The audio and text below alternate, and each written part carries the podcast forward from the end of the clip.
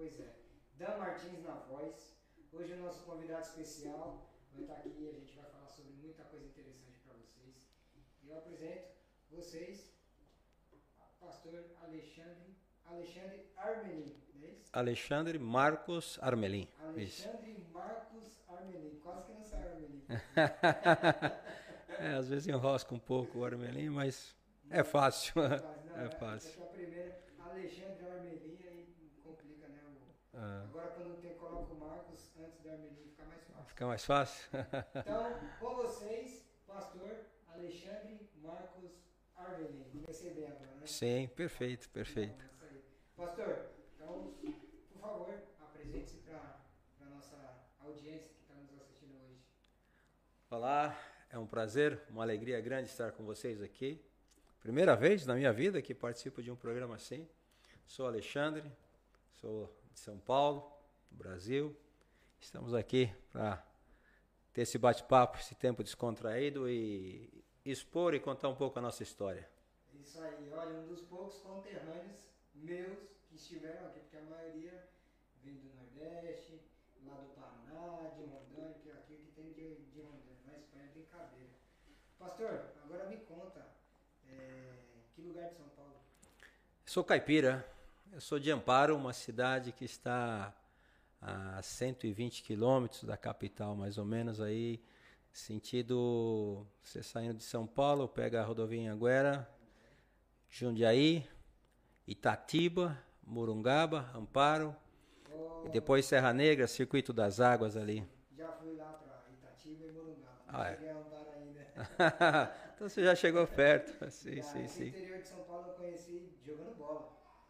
Eu costumava jogar bola no, no interior lá, então a gente todo domingo de manhã pegava a estrada para jogar em Morungaba, Itatiba, meu irmão mora em Itupeva, Jundiaí, Sorocaba, toda essa, toda essa zona do interior aí eu conheci um pouquinho.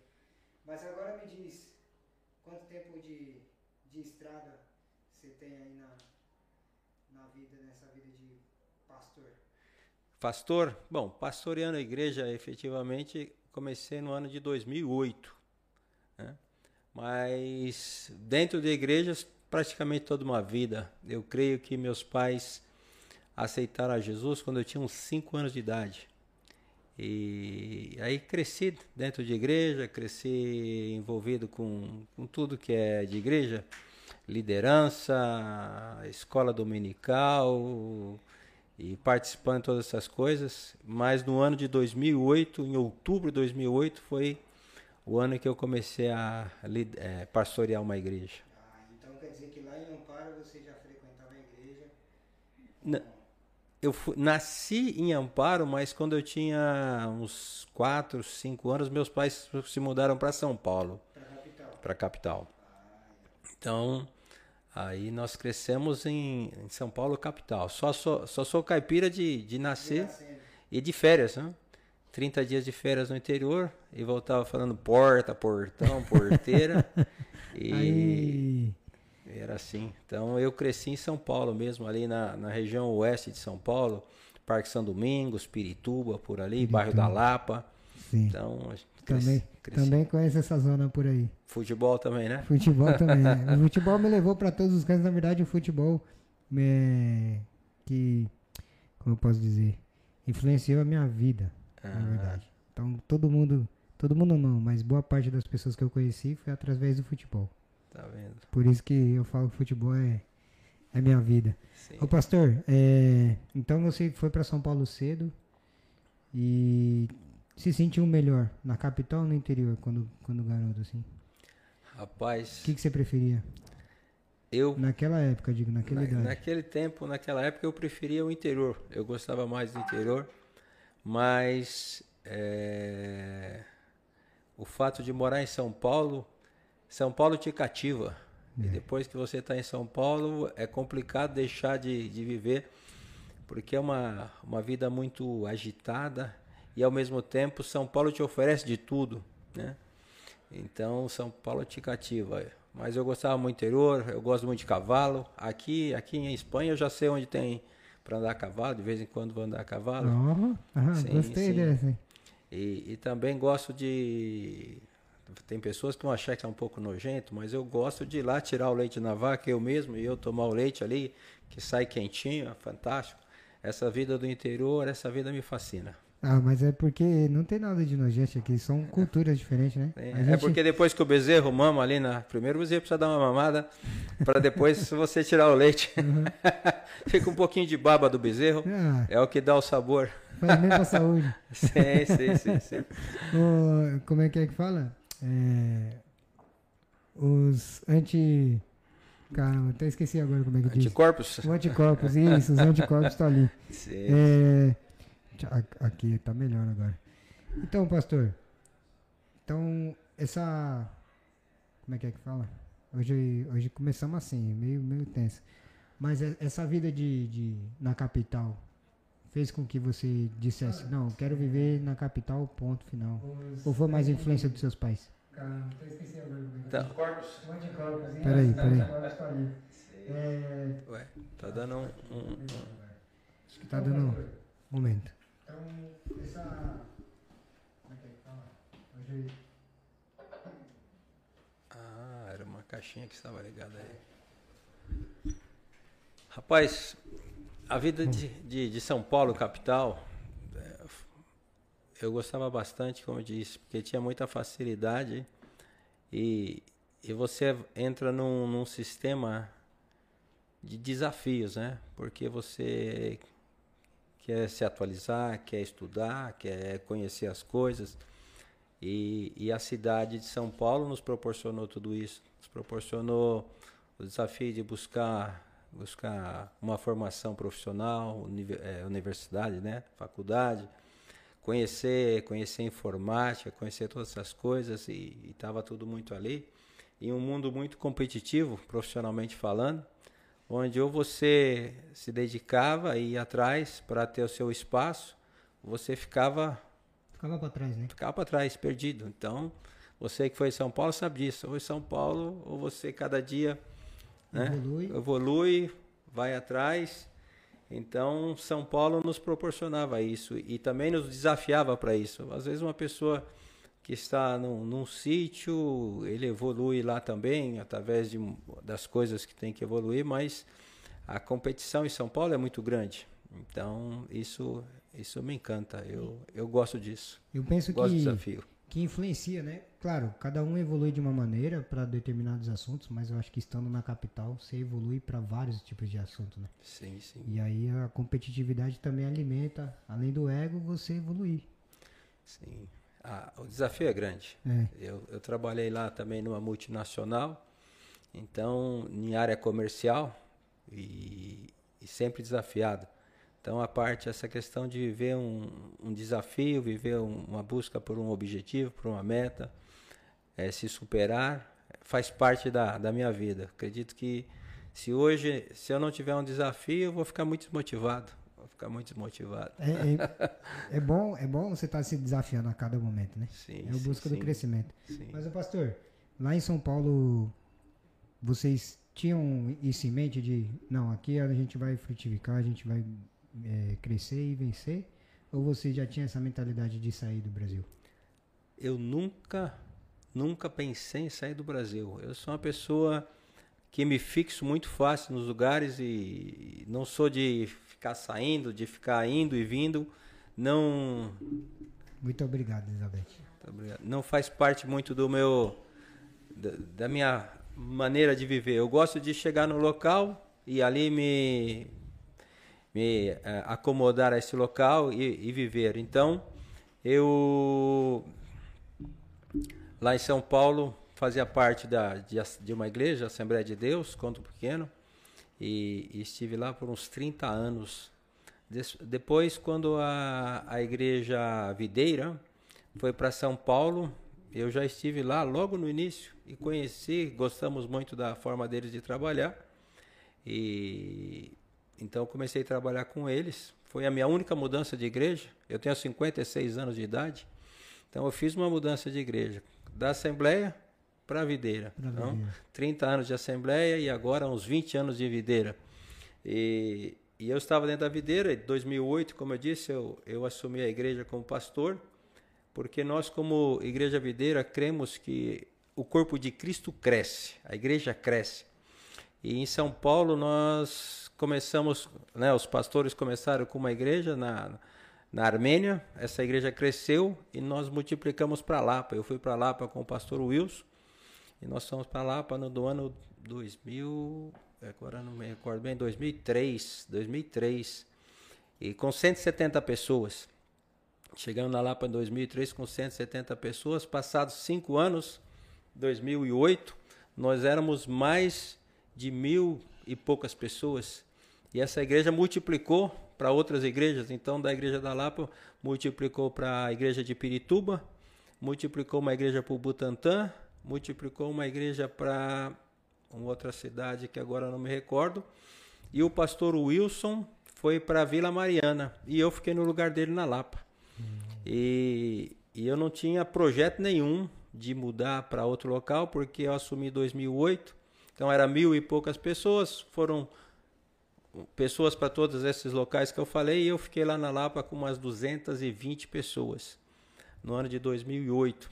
E nós trabalhando para crescer, chegamos no, no ano de 2011 por aí, já com umas 500, 600 pessoas, e começamos um processo de multiplicar a igreja novamente. Então, para um bairro chamado Cachoeirinha, tá ali na Zona Norte, na Zona Oeste, Zona Norte. Uhum. E, e, então, quando multiplicamos a igreja para Cachoeirinha no final de 2011, creio.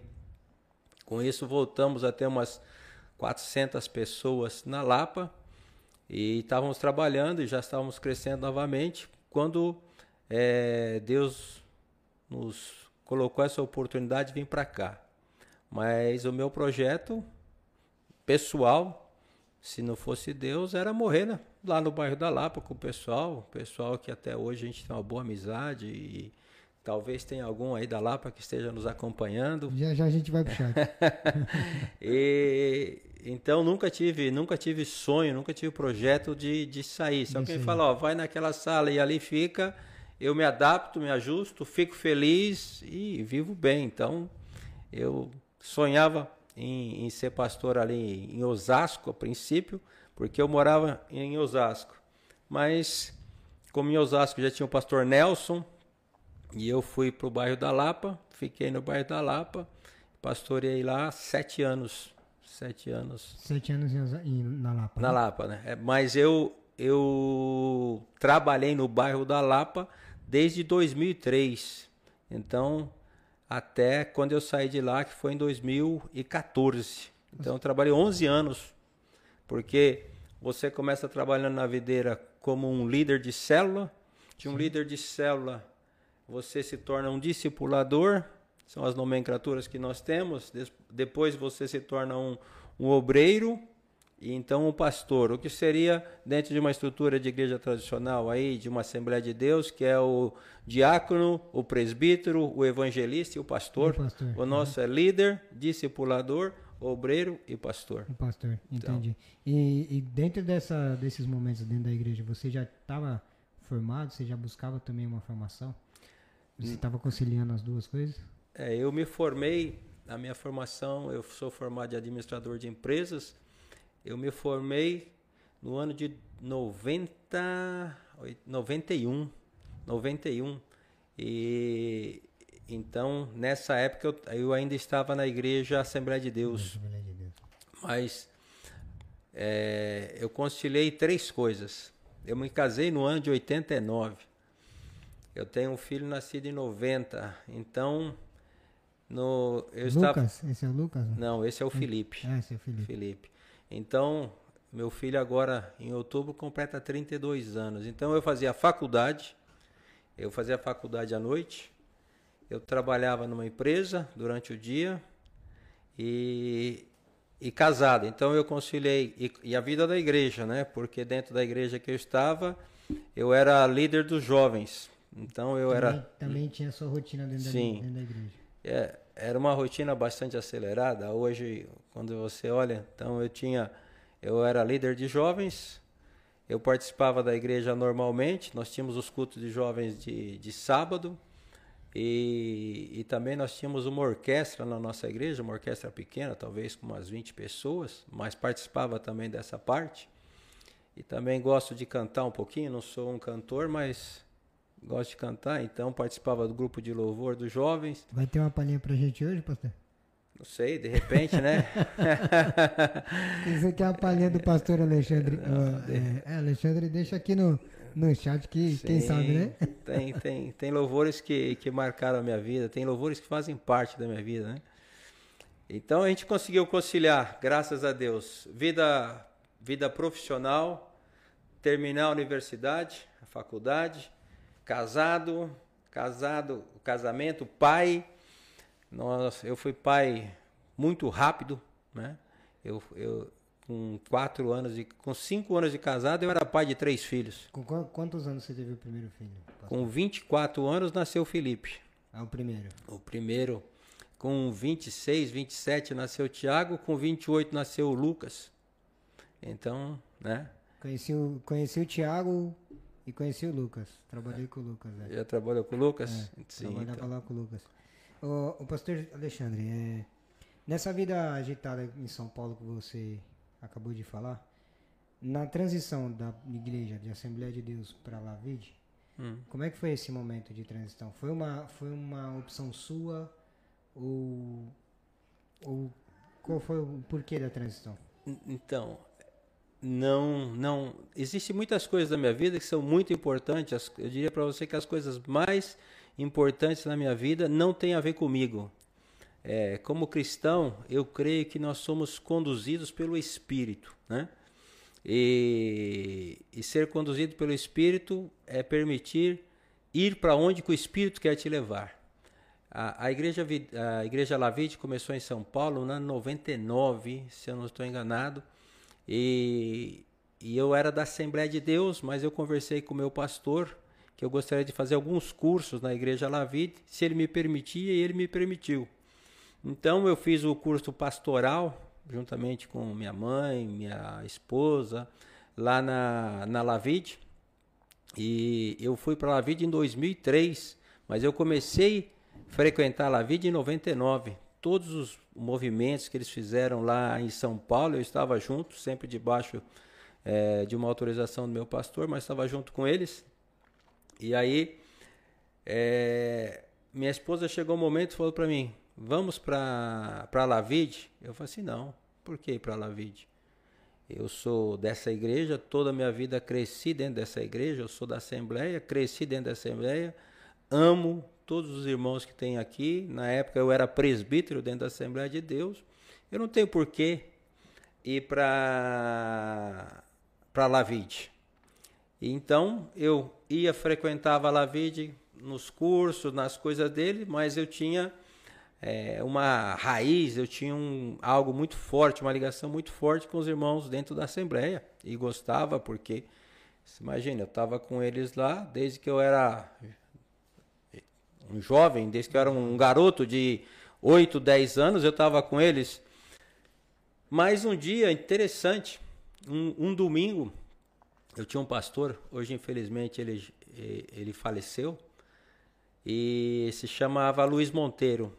E eu tinha uma aliança muito forte com ele, foi um homem, um grande homem de Deus da minha vida. E, e um domingo, minha esposa trabalhava comigo lá na igreja, eu era presbítero, ela também liderava as irmãs. Um domingo tomando banho, Deus falou comigo: prepara que hoje é seu último dia nessa igreja. Estou te tirando daqui e vou te levar para a videira. Foi assim, tomando banho, domingo de tarde, me recordo como se fosse hoje. Creio que era, eu creio que era 28 de abril. É, Foi no mês de abril, finalzinho do mês de abril. Creio que era 28 de abril, isso do ano 2003. E, e então, eu tomando banho, Deus falou comigo isso. Prepara que hoje é seu último dia na, na Assembleia. Estou te levando para Lavide. Aí eu acabei de tomar banho, minha esposa estava no quarto, falei para ela assim, é, se prepara porque nós vamos mudar de igreja. Nós vamos para Lavide. Ela falou assim, mas como assim? Ela falou assim, poxa, nós estamos lá fazendo é, curso com eles já faz três, quatro anos, eu já te convidei várias vezes para ir, você sempre disse que não, que não. Eu falei assim, não, porque eu não tinha uma direção, eu não sentia. E por que eu ia sair? Porque eu queria sair? Não. Mas agora Deus falou comigo, nós vamos sair. Aí ela falou assim, poxa, mas eu entreguei o projeto, porque era começo de ano, ela falou assim, entreguei o projeto da, das mulheres para o pastor faz um mês, ele aprovou, está tudo aprovado. Eu falei assim, eu até então eu também não tinha uma direção de Deus, mas agora eu tenho uma direção de Deus e eu falei, vou conversar com, com o pastor. E ele nos abençoando, saímos. E foi algo assim interessante. É, naquele dia que, que eu ia sair, que eu ia falar para ele que para ele me abençoar para eu sair e tal, e ajustar todas as coisas para sair, ele me honrou de uma maneira que, que eu fiquei um pouco assustado, né? Eu falei, puxa vida. Ele falou na igreja que eu era o homem dele de confiança, que a gente tinha uma relação assim tão de Deus, algo tão forte. E minha esposa olhou para mim assim no meio do culto e falou assim: "E aí, como é que você vai falar para o pastor depois de tudo isso que ele falou para você, que te honrou aqui no meio de todo mundo, que você vai sair?" Eu falei assim: "Ah, não sei como, mas Deus falou comigo e ele vai alinhar todas as coisas."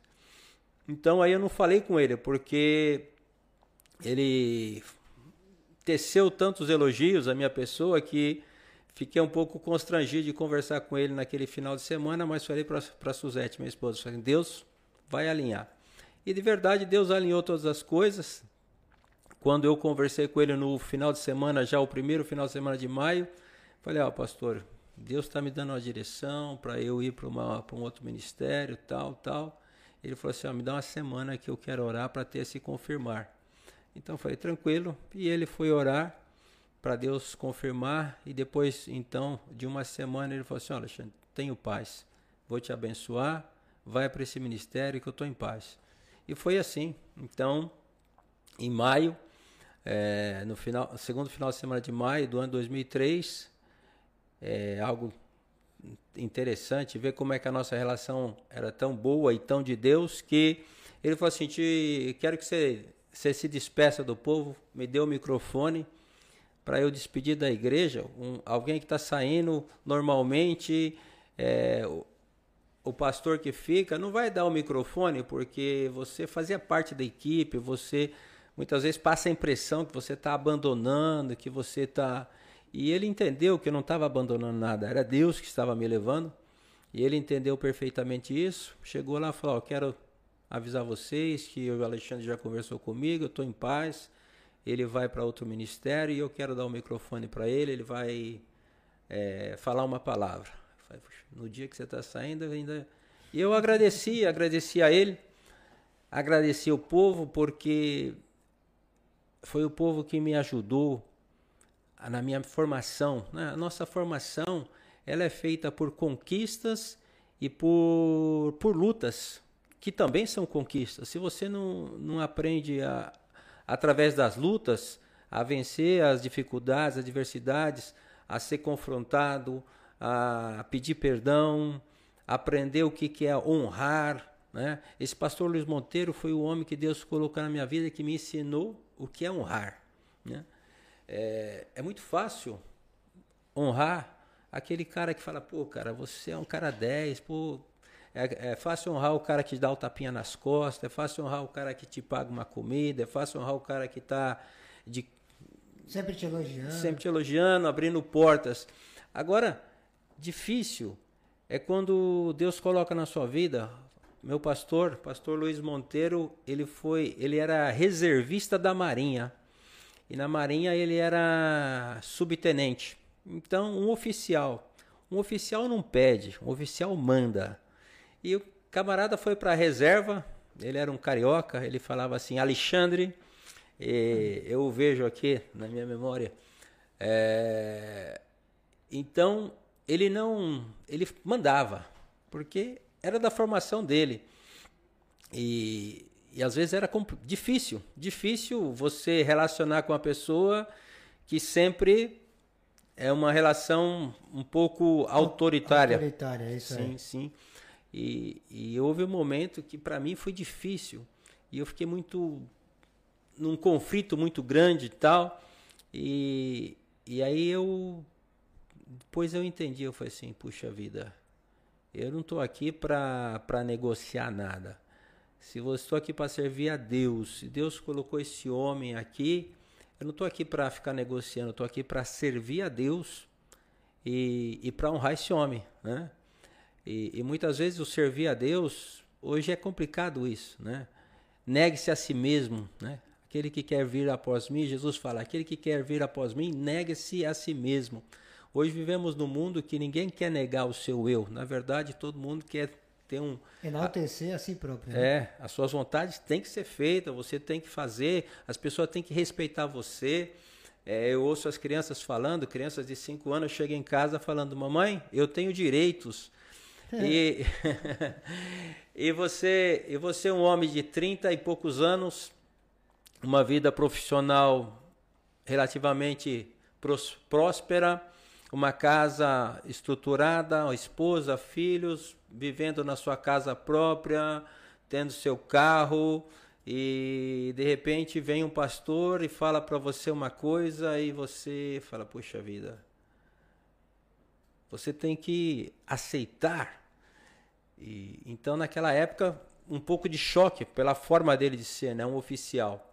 Mas Deus me falou: não, é aqui que você tem que aprender, é aqui que você tem que entender. Né? Como eu era presbítero, fazia parte da equipe, é aqui que você tem que entender o que, que é honra e o que, que é submissão. E aí eu aprendi, aprendi. E Deus gerou um vínculo tão forte com, com esse homem, que como eu te disse, que nós ficamos muito, muito unidos causa do propósito. Então hoje, muita coisa que eu vivo na Lavide, eu entendo que é resultado de ter aprendido a honrar, a honrar é, aqueles que, no, que nos lideram. Né? Quando eu cheguei na Lavide, eu tinha que trabalhar com um outro pastor, né? Depois de um tempo que eu me tornei líder, discipulador, eu tinha que trabalhar com o pastor. E isso, isso ainda em São Paulo. São Paulo. Ah. E esse pastor era oficial, foi oficial também, né? Que o meu pastor, o pastor Wilson, ele foi é, do exército, ele foi aspirante e tenente, também acostumado a mandar, oficial manda. E estava eu lá. E o que para muita gente era um pouco complicado, para mim era fácil. Por quê? Porque Deus tinha me ensinado antes o que era honrar. Então, a minha ida da, da Igreja Assembleia de Deus para Lavite não foi um projeto meu, não foi, falo diante de Deus, foi é o projeto de Deus, né? E então estou na Lavite por algo que Deus fez. Foi dessa maneira. Muito e vir para cá também, depois, a hora que você quiser, te conto. Também não foi um projeto meu, não. vai, vai falar tudinho assim. Eu vou dar uma atenção aqui para a galera do chat. É, primeiramente, agradecer a todos vocês que estão aqui no chat, mandando mensagem. Tem alguma pergunta, manda pra gente que a gente vai conversar com o pastor aqui, vai fazer a pergunta pro pastor Alexandre, beleza? Então vamos lá, o Jefferson Henrique está aqui, está assistindo a gente. JR Tintado de Lunas, já vou aproveitar que o JR está comentando aqui. Pastor, você tem carro? Tenho. Tem, né? Já trouxe aqui pro JR? Sim, já fizeram. Ah, então, tá vendo? Tá, tá com aí. película. Isso mesmo. O pastor já fez, Douglas já fez. Eu vou fazer, porque a minha caixinha é aquela raridade, ainda estou na dúvida. Mas é o seguinte, se você não tem carro, ou melhor, se você tem carro e não tem isso filme, meu, manda lá um direct, tipo, JR Tintado de Lunas no Instagram. O Johnny vai te atender, vai conversar com você, te explicar tudinho como é que funciona para cada tipo de carro, aliás, para cada tipo de película, película que serve para o teu carro, para que que serve. E se você tiver uma dúvida, ele vai solucionar essa dúvida. Quer saber como? Aqui na descrição do vídeo tem lá JR Tintado de Lunas. Manda o um direct lá no Instagram que o Johnny vai te atender. Meu, isso o filme do, dos caras são 10. Eles têm parceria com a melhor empresa de insufilme, Axpel. Se, o Johnny, se eu falei errado, você me corrige aqui, tá? Axpel, a melhor empresa de insufilme do mundo e a maior fornecedora. E os caras estão parceria. Então os caras manjam e sabem do que fazem, valeu? Se você tem dúvida, direct JR Tintado de Lunas. É, Aproveitei a deixa aqui do chat. O Brian tá aqui também. Dois irmãos tintados de lunas tá aqui também. Ó, mais um, mais um aí, ó. A Aline Assis, minha esposa. Marta Coimbra. Esse é meu pastor, comentou aqui. Felipe Amolim, Armelin tá assistindo. Viu? Esse é meu filho mais velho. Aí, ó, o Felipe, o Felipe, o Felipe tá na mão. Sociedade Deportiva Alfa. Esse meu pastor é La Leite. Esse, esse é meu discípulo, Gabriel Brenites. Aí, ó. Esse é o Gabri. Não, Gabi? Que, é o Gabi? Acho que aqui tá o. Pastor César. Pode Nessa, nessa daqui. Alfa, Alfa? É, é. Ah, sim. Pastor César, eu creio que tá aqui. O Gabi, sim, perfeito, é isso É. mesmo. E o, Ga, o Gabi também, sei quem é, conheço. Gente, muito boa. Você joga bola com ele? Joguei, Ou o já. que joga? Já jogamos, já, já jogamos com ela. É, Jefferson Henrique, pastor abençoado. A Aline aqui mandou, já fiz isso. Não sei qual parte que ela já fez, mas. É, tem uma pergunta aqui. Pergunta pra ele se ele gosta do Mocotó que faz o César do Alfa. Aí, é justo o César. faz tempo que ele não faz um mocotó, hein? É mesmo? César, vamos esperar chegar o inverno aí e vamos tomar esse mocotó e balançar a roseira. Aí, César, quando convidar o pastor Alexandre, me convida também, viu? Eu sou de São Paulo, mas gosto de Mocotó. É, quem mais aqui? Alisson Galvão tá, tá presente. Edna Maria Valente, boa tarde a todos. Boa tarde, Edna. Selminha Videira. Essa, Glória. essa Selma é uma história bonita. Essa é bonita a história dessa mulher, rapaz. É mesmo? Muito bonita. É Ó. uma a pessoa emociona, fala dela. Quem sabe a Selminha não dá uma palhinha aqui pra gente em, em breve? É. Não, Selma? Selma tá lá no Brasil. Ah, tá no Brasil, Brasil. Selma. É. Poxa, Selma. É uma discípula Quem mais? amada. Aí, quem mais? O Lucas tá aqui, ó. Esse que é história. Nunca me canso de ouvir. Homem de Deus, íntegro, verdadeiro e humilde. Lucas Amerlim. Esse é meu É filho, meu caçula. Ó, fala pro Dan. Ó, acho que é bom vocês pegar um guardanapo, eu vou chorar daqui a pouco. Ouviu aí, né, produção? o, o, os, os Alfa também comentou aqui, ó. Fala pro Dan perguntar da ressurreição dele. Porque ele teve uma experiência pós-morte. Sim, sim, vai- sim. A gente vai falar então, hein? É, Isso quem mais foi aqui? no ano de 2009, caí de um telado. Ih, rapaz. As marcas estão aqui, ó. Então, então, então Olha, conta. Aqui tem ainda no pulso as marcas e aqui na testa. Rapaz, como é que foi isso? Conta então aqui pra gente já. Bom, no ano de do- 2009, mais ou menos mês de outubro, creio que foi comecinho do mês de outubro, eu tinha um casamento para fazer de um discípulo, Franklin Val. E nós fazíamos uma reunião toda quinta-feira com o pastor Wilson na Vila Mariana. Eu era o pastor da Lapa. Então eu fui na reunião e saí da reunião o tava instalando ar condicionado no prédio e quando eles instalam o ar condicionado eles colocam no telhado as máquinas né Aquelas, a- a- uma parte do ar condicionado fica para fora eu cheguei da reunião e eu gosto de moto e lá em São Paulo para deslocar mais rápido eu usava moto e eu cheguei da reunião parei a moto o rapaz falou para mim assim você não quer dar uma olhada lá no telhado a- as máquinas que estão instaladas lá. Eu falei, "E agora? Subi e foi de um lado do telhado, olhei as máquinas instaladas, tudo bonitinho, uma alegria grande. A gente estava instalando ar-condicionado na- no, no prédio nosso, ia ser algo fantástico, um prédio bem estruturadinho. E aí eu tinha ir do outro lado do telhado para olhar mais duas máquinas. Eu fui para o outro lado do telhado e olhei as máquinas. Quando eu vinha voltando, o vizinho do lado tinha uma bicicletaria e ele tinha uma, uma, uma, uma, uma flor que subia pelas paredes assim.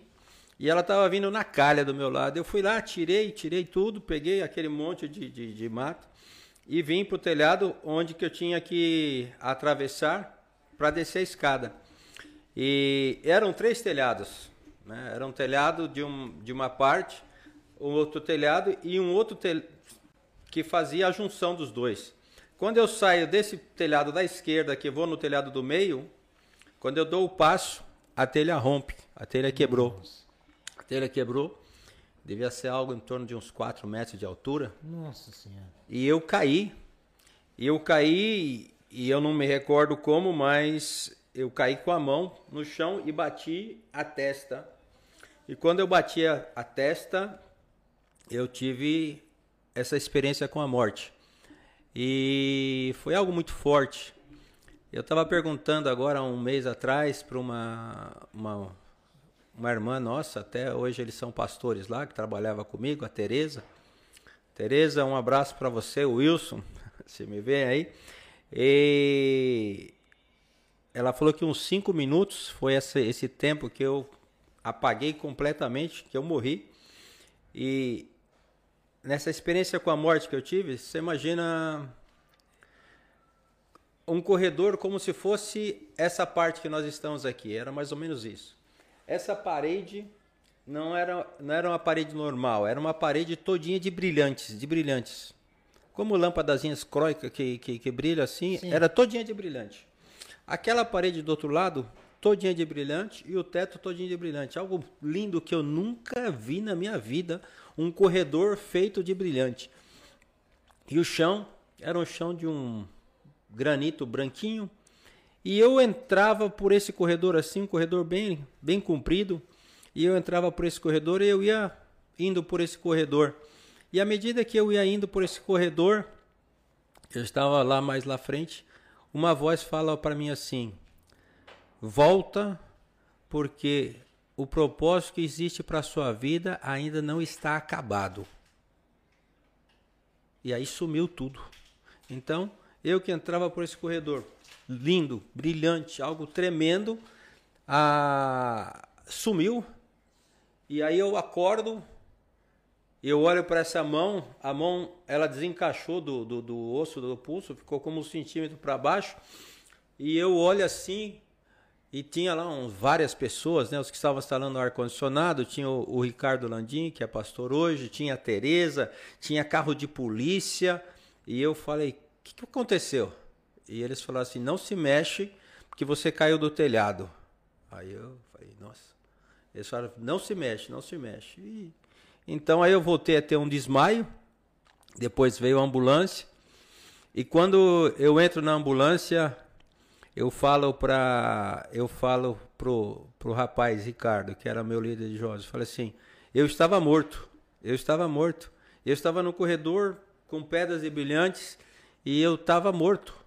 E uma voz falou para mim: "Volta porque o propósito que existe para sua vida não acabou". Aí ele ficou olhando assim, aí eu apaguei. Aí eu acordei e falei de novo, porque era uma, uma euforia, algo muito forte, uma experiência, uma experiência com a morte, mas uma experiência com a morte, não com a morte como quem vê algo negro, algo escuro, como quem vê um monstro, como quem vê algo terrível do outro lado. A minha experiência com a morte, eu tenho paz. Se um dia eu morrer, eu estou muito em paz porque eu nunca vivi uma experiência tão linda na minha vida como eu vivi essa experiência com a morte. O que Deus tem para mim do outro lado, se imaginar o que era a porta de entrada, eu não, eu não consigo nem imaginar o que vai ser depois, porque se a porta de entrada era um corredor de brilhantes e algo que, que era tão lindo como eu nunca tinha visto na minha vida, e então eu acordei de novo na, na ambulância e falei, eu tive uma experiência com a morte, tive uma experiência com a morte. E o Ricardo falou assim pro, pro, pro, pro, pro outro rapaz, eu acho que ele tá ficando meio louco. Porque alguém cai e começa a falar que morreu e que ressuscitou, que morreu e ressuscitou. Aí o cara falou para ele assim: não, ele não tá louco. Repara, porque um louco não fala coisa com coisa. Cada hora ele fala uma coisa e ele fala sempre a mesma coisa. Ele fala sempre a mesma coisa. A história dele todas as vezes é a mesma história, ainda que ele desmaie e volte, mas quando ele volta ele conta a mesma história. E foi assim. Então essa foi a minha experiência com, com a morte. Eu fiquei internado 12 dias, fizeram uma operação na minha mão porque tinha fragmentos de ossos, tudo mais. Colocaram quatro pinos porque aqui existe um osso que ele é sustentado por por ligamentos aqui, por tendões, que tinha que ser restabelecido no local. Então tinha dois pinos desse lado e dois desse para sustentar esse osso. E levou 12 dias aí o trâmite, o processo todo no hospital. Todas as enfermeiras sabiam que eu era pastor, todos os meus médicos sabiam que era pastor. O casal que eu ia fazer o casamento, eu não pude fazer o casamento, mas no sábado do casamento, a mulher veio de noiva e o esposo dela e trouxeram um pedaço de bolo, trouxeram o salgadinho, chegaram na porta do hospital e falaram assim: Nós viemos aqui para ver o meu pastor. Aí existia aquelas pegadinhas que eles faziam da televisão. A, a, as atendentes da porta do hospital falaram assim: É uma pegadinha, né? Onde estão as câmeras? Eu falei, não, não é pegadinha. O meu pastor quebrou a mão. Pegadinha brincadeira, né? É, e ele e ele está internado aí. Isso já era umas 11 horas da noite ou um pouco mais. Aí permitiram que eles entrassem, entrou o noivo, a noiva, vestida de noiva, com um bolo, com um salgadinho, e aí foram para lá, foi uma alegria muito, muito grande. Então, essa foi minha experiência com a morte. Eu não sei o que você espera da morte, mas eu sei o que vai passar comigo depois da minha morte. E eu estou muito em paz. não, o mais importante é isso, tá em paz, mas caramba, que experiência. Sim, sim. Uau. É... César, obrigado pela, pela dica aqui, pela pergunta, é, respondendo a pergunta do César. Vou só dar mais uma, uma pincelada aqui com o pessoal do chat, que tem muita gente comentando, graças a Deus. É, e graças ao pastor Alexandre também. Cláudio, é, tudo é Deus. Cláudio Watanabe está aqui. Esse é era Deus. meu discípulo, grande Cláudio. Estamos aqui na expectativa que ele mande o filho dele passar as férias aqui na Espanha. Aí, quem sabe, Cláudio? Prepara o bolso, viu? Não, isso aí não tem problema com o bolso, não. Essa coisa que esse não, não tem, tem, problema com o bolso, é esse não. Bolso, né? Não. A Gabriela Andrade também está aqui. Tá Essa presente. é minha nora. A Gabriela, a, a, a sua nora. Minha nora, ah, casada bem. com o Felipe. Muito bem. Aí, Gabriela, seja bem-vinda. É, Camila Vargas, acho que eu já falei. Essa é minha sobrinha. Beatriz Honório, tá aqui. Meire Alessandra da Silva. Essa eu creio que Meire Alessandra. Meire, Meire, Meire, Meire. Deneto, Deneto, Netinho. Muito obrigado por estar com a gente de novo. É, Neto é um grande amigo nosso, colaborou muito aqui com a gente no, no, no, no nosso projeto, então é sempre uma gratificação ter o Neto assistindo o nosso episódio. É, Herbert Félix está aqui. Leonardo Moreira mandou aqui, buenos dias. Pra gente é boa tarde, Léo, mas beleza, tá tranquilo. Leonardo Moreira? Leonardo... Esse Leonardo Moreira? Leonardo Moreira, será que esse cara foi um vendedor que trabalhou comigo na Unilever? Aí, Leonardo, confirma aí. É? Se você for vendedor da Unilever, deixa aqui, ó. Fui vendedor da Unilever. E aí, pede alguma resenha aí do, do pastor Alexandre. Léo. É, Fânia Cristina da Silva também. Aí alegria no teu coração? Sim que ai. Sim que ai. Estamos aí de Cecem, a esposa do Davizão. Muito bem. Helene Noro comentou aqui, nosso pastor amado. Jaque Brasil, orgulho do meu pastor. Priscila Kelly, pastor referencial. Ah, o Léo. Léo Moreira, não. Léo Moreira é o, é, o, é o, esposo da Priscila. Isso, agora sim. Ah, é. lembrou, Léo. Lembrou agora, Léo. O outro era é. Leonardo Gênova. Esse é Leonardo Moreira, que trabalhou tá com ele. Perfeito. Felipe Krause dos Santos. Filho grande do César. Felipe, grande Felipe. Pastorzão. Sim. Que homem. E a Aline Assis aqui, ela tá perguntando. A Aline Assis é minha esposa. Hum. Pastor, qual bairro que está lá, Verde, lá em Osasco? Osasco? Osasco. Osasco estava no centro, rapaz. Bem no centro. Bem no centro de Osasco, perto do, perto do mercado municipal ali. Hoje quem é pastor lá, nem o Nelson mais. Nelson, você vê como é que Deus faz. Nelson, Deus levou ele para a África. Nelson está em Moçambique, ou em Angola, uma coisa assim. Uma grande igreja fantástica. Eu estou na Espanha e quem está lá em Osasco é o pastor é, Hugo Del Montes. Hugo Del Montes. Hugo Del Montes. O, o, pastor Alexandre, vou até comentar algo aqui no, no chat muito interessante agora. Que apareceu a Cássia Ferreira, que é amiga da minha esposa, mas ela veio através da Selminha, que é lá da videira de Osasco, né? Tá... A Selma, a Selma ela deve estar na Lapa hoje, isso. a Selma, é, Selma Lapa, Pequena. Perdão, na Lapa, é, isso mesmo, na Lapa, ela, ela lá da videira da Lapa compartilhou no grupo pessoal lá ah. E a amiga da minha esposa, através da Selma, que veio assistir. Não foi Uau. nem pela minha esposa. Então, tá vendo, né, Aline? Ó. Mas Selma, é isso. Ela falou aqui, Selminha Videira lá para SP. Ela que divulgou no grupo para todos, Dan. Obrigado, Selminha. Posso dar um testemunho da Selma Obrigado, que eu recebi Cássia. ontem? Claro, por favor. Selma, a Selma é uma mulher muito especial na nossa vida. É, nós conhecemos a Selma num encontro. Selma era depressiva, é, uma vida bastante assim, né? Difícil. E nós conhecemos a Selma no encontro. Foi um encontro é um programa que nós temos como igreja de um final de semana, sexta noite, sábado e domingo.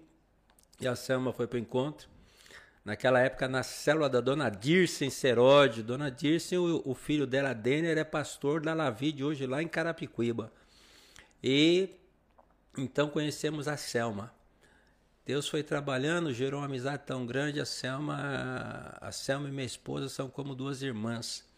Nós já atendemos a Selma em muitas circunstâncias. A Selma tem um filho especial e então a gente sempre tá assim um pouco acompanha um pouco a vida da Selma. E ela me mandou ontem um, um testemunho. Ela falou, pastor, vê como é que são as coisas.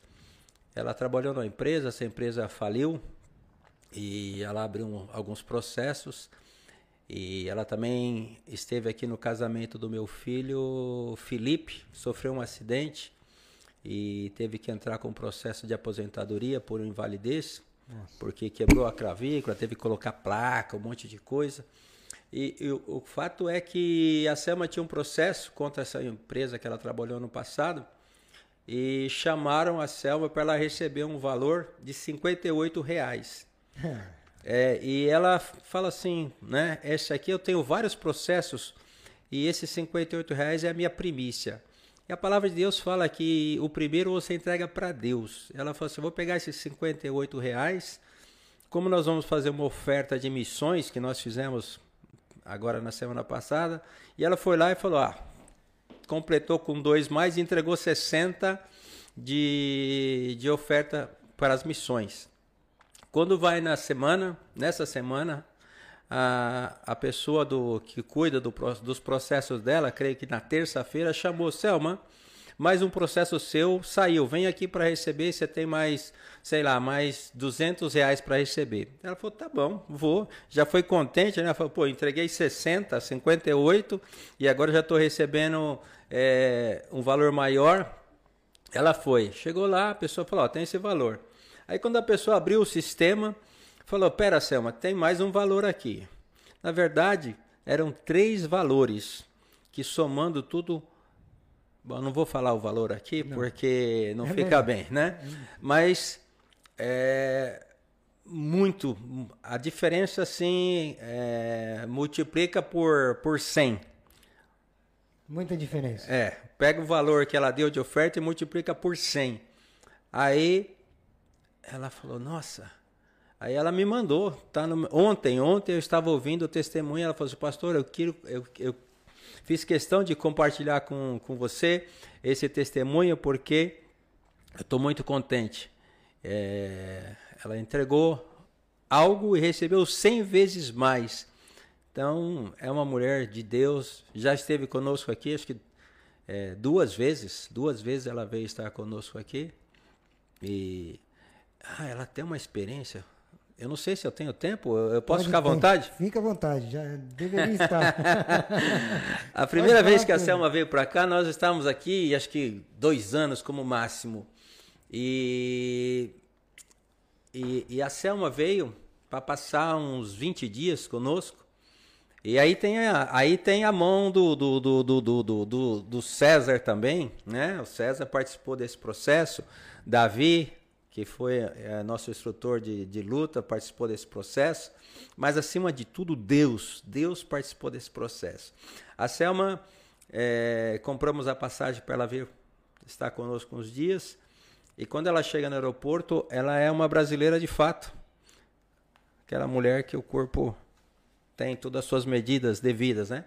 Sozinha, não falava espanhol, e você sabe que existe muitas pessoas que vêm do Brasil quando tem um corpo é, que chama atenção, vem para cá para trabalhar com o corpo. E ela chega no, no, na hora de passar, mulher, ela não soube responder, não entendeu muito bem o que o rapaz perguntou, não soube responder bem para o rapaz. O cara olhou para ela, falou assim: essa aí veio para cá para trabalhar com seu corpo, não para estar com um amigo com nada. E na verdade falou para ela, ó, você vai voltar para o Brasil. Eu falei assim, não, mas eu venho aqui, eu vou estar com a minha amiga, não sei o quê. O cara falou, não, não, não, não, não, Brasil. E mandou ela para aquele local da deportação. Sim. E, e ela falou assim, não, eu vim aqui para estar com a minha amiga e eu não vou, não vou voltar para o Brasil. Chegou de noite, lá falaram que tem um chuveiro, tem banheiro. O pessoal falou, ó, toma um banho, e se arruma porque a sua passagem para voltar para o Brasil já está na nossa mão. Amanhã o avião sai e você volta para o Brasil. E ela falou, falou para a pessoa assim: Eu vim aqui para estar com a minha amiga e eu vou estar com a minha amiga. Meu Deus vai me tirar daqui e vai me colocar lá na casa juntamente com ela. E ela podia fazer uma chamada, falou para nós estava lá. E o fato é, o cara falou para ela assim, o, o policial, nem o rei da Espanha te tira daqui. Daqui você volta para o Brasil. O fato é que Deus moveu de tal maneira. No dia seguinte, às 10, 11 horas da manhã, eu estava no aeroporto, pegando a Selma com a sua mala, com todas as coisas, e ela passou conosco acho que 20 dias, porque durante a noite o pessoal falava para ela: toma banho e descansa, porque você tem uma viagem. Ela falou assim: não vou tomar banho, porque o primeiro banho que eu vou tomar nesse país, vou tomar banho na casa da minha amiga, da minha pastora Suzete. Não vou tomar banho aqui. Os caras, você é louca. As mulheres, as pessoas estavam lá para ser deportadas, falaram, você é louca. Eu falei assim, não, não. E ela passou a noite inteira em claro, orando e declarando a Deus. No outro dia, o cara que falou para ela, nem o rei te tira daqui, estava abrindo a cela, entregando a Selma para nós. A Selma passou. E se você entrar no meu perfil de Facebook, tem a Selma. Era inverno, mandando a cara na neve para pular um corguinho. então, é, benção. Baita, baita experiência da Selma, hein? Caramba. Depois de estar tá na sala para deportação com passagem e tudo, e o cara falar, nem o rei da Espanha te tira daqui, eu falo assim, pode ser que o rei da Espanha não tire, mas eu conheço um rei que vai me tirar. E de é fato tirou. Tirou, porque é o rei dos reis, né? Amém. É... Bom, pastor, tem, tem bastante gente aí aqui é, comentando ainda, Leonardo Moreira, Vamos perguntar do Leonardo. Esse aí canta, hein? Se você chamar ele para fazer uma palhinha aqui, ele trouxer o violão. Canta. Traz ele e a esposa, que os dois cantam muito. Sou já, fã dele, sou já fã mais, dele. Já mais uma dica aí, do Leonardo Moreira. Qual é o teu maior sonho? Pergunta aqui o Leonardo Moreira. Leonardo Moreira é brasileiro? Brasileiro. Então vamos responder em português, que ele mandou aqui em, em, em espanhol, mas vamos responder em português. É, ele é brasileiro, Léo. Rapaz, hoje o meu grande sonho é. Eu sou pastor aqui na, em Madrid, né? E sou supervisor na Espanha. Nós temos uma igreja em Barcelona e acompanho uma outra igreja chamada Hebron. Nós temos uma igreja em Guernica, quem pastoreia lá é meu sobrinho. Nós temos igreja em Torre Vieja. Nós temos igreja em Badajoz, Pedrão, meu grande amigo, está lá. Nós temos igreja em Valladolid. Vamos ter uma conferência agora no final de julho em Valladolid. Nós temos um trabalho iniciado em Saragoça. E então são 17 comunidades, né? 17 comunidades autônomas que nós temos aqui na Espanha. Meu grande sonho era ter uma igreja Lavide em cada comunidade. Esse é o grande sonho. E diferente do que vive esse país, onde é um país tão pequeno, quando você fala em Brasil, você imagina que Espanha é o tamanho de território, falando em território, Espanha é o tamanho de Minas Gerais.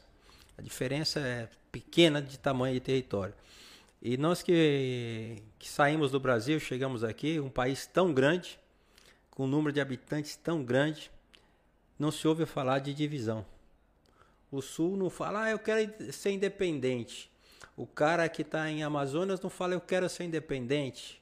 O cara que está no Nordeste não fala eu quero ser independente. Nós somos uma nação, respeitamos as culturas, as diversidades.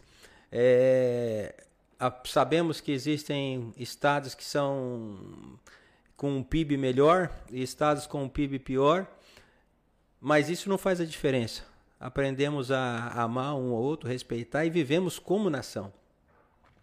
Em contrapartida, aqui a Espanha, que tem o tamanho do, de Minas Gerais, quer dividir a Catalunha, quer dividir o País Basco, quer dividir, quer é dividir, é quer dividir. Então existe um, um espírito maligno de divisão. E o meu sonho é viver 17 igrejas, uma em cada comunidade, em união. Esse é o meu grande sonho. Ser uma grande igreja aqui em, em Madrid. E peço a Deus que antes que eu morra, nós vamos fazer um evento, um grande evento, no Vila, é, como é que chamaria? O Palácio de Vista Alegre, Palácio Vista Alegre, ali onde o pessoal do Podemos fazia suas reuniões ali com 3 mil, 5 mil. Eu creio que no futuro Deus vai nos dar 17 igrejas, 17 comunidades, igrejas prevalecentes que caminham em unidade. E nós vamos fazer um evento, uma conferência de igrejas no Vista Alegre. Quem sabe 5 mil, 10 mil pessoas, porque isso é possível. Sabe que esse ano nós vamos ter uma conferência de jovens no Serra Dourada e lá cabe 50 mil pessoas. E Serra Dourada em Goiânia. Goiânia. O, os Radicais Livres, que o nosso pastor Naor, que é o líder, vai fazer um evento. E eu já estive lá. Eu estive lá um ano que foi feito um evento. E o, jogo, o Brasil jogou uma semana antes e colocou 45 mil pessoas no Serra Dourada. Passado uma semana, nós fizemos o um evento de jovens da videira do Brasil. Nós colocamos mais de 50 mil pessoas. Todo, toda a arquibancada estava cheia e o gramado também cheio. E ficou gente de fora. Então você imagina que no Brasil nós já fizemos evento para mais de 50 mil pessoas. Deus faz as coisas. Eu, então eu acredito que fazer uma conferência aqui na Espanha para 5 mil pessoas é plenamente viável, factível. E eu creio que Deus vai fazer. A capacidade não está em mim, mas está em Deus. O poder não está em mim, mas está em Deus. Amém. E Deus vai, vai nos levar a isso. Então, meu grande sonho é ser esse pastor que vive igrejas que caminham em unidade para confrontar tudo que o diabo tenta fazer nesse país, que é separar, dividir. Nós vamos caminhar unidos em nome de Jesus. Amém. É isso aí. Então tá, tá respondido aí a pergunta do nosso querido Leonardo Moreira. Vou continuar aqui com, com o tema das perguntas do chat. Primeiro eu devo dizer aqui, porque a Selminha mandou aqui, ó, verdade. a Selminha mandou verdade. A Leila Speneler. Olá, família. Videira Lapa. Videira Lapa. Isso aí, Videira Lapa. Sim. É, olá, família Armelim. Graça e paz. Tem Amém. muita gente aqui da. Um abraço, Leila. É, Bem-vindo a São Paulo Videira Lapa. Isso aí, ó. É, parece, que, parece que não ficou uma, uma uma história ruim lá, não, né? Parece que não, né? Tanta gente ainda é. aí conectada depois de quase oito anos. Você ainda tem dúvida que ficou? eu, nem, eu não tenho nenhuma. É. Pastor, aqui, é, como foi a pandemia para o ministério? Como vocês fizeram para que pudesse chegar a palavra de Deus para as pessoas? Rapaz.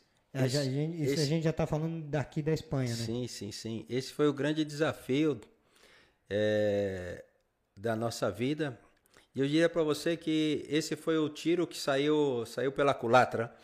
É, o, o tiro que saiu para trás, te explico em que sentido.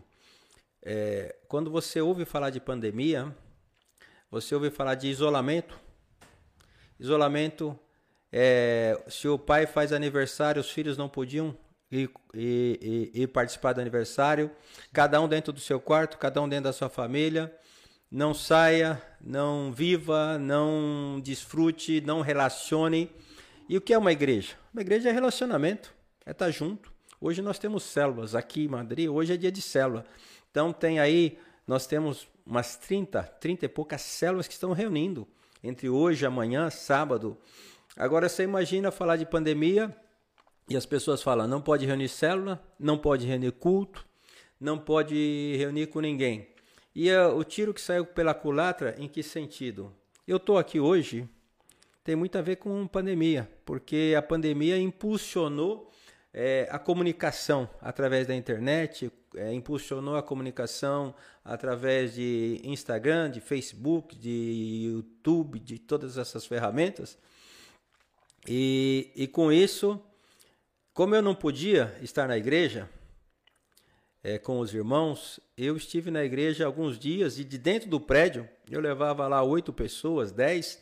Nós fazíamos um momento de louvor e transmitíamos, como está sendo transmitido aqui. Na época transmitíamos através de, de Facebook de YouTube. E, e cheguei um dia lá, no, no meio do louvor, chegou dois carros de polícia e falou: Ó, todo mundo fora. Eu falei assim, mas tem, tem um prédio de 400 metros, oito pessoas, nós estamos aqui um longe do outro, é, cinco metros. Não, não, não pode. Não pode, não pode, não pode. Nos tirou e nos levou para casa. É, aí eu saí, falei pro, pro pessoal, falei, ó, tô saindo, é, não, não desconecte que eu vou da minha casa e a gente continua o culto da minha casa. E eu fiz isso. Então eu fui desafiado a, aprender um pouquinho né, da, da, das ferramentas e eu transmiti o da minha casa. E interessante que eu fazia louvor de que maneira? Eu combinei um dia, um final de semana com o Léo, esse Léo, Leonardo Moreira. Falei, Léo, você tem como fazer o louvor? Ele da casa dele com o violão, juntamente com, ó, meu Deus, Areno, fazia o louvor, ele desconectava e eu conectava na minha casa e ministrava a palavra. E nós conseguimos todo esse tempo manter a igreja conectada através de meios de comunicação, Facebook, Instagram, é, Instagram mais novo. A gente usava Facebook e, e, YouTube.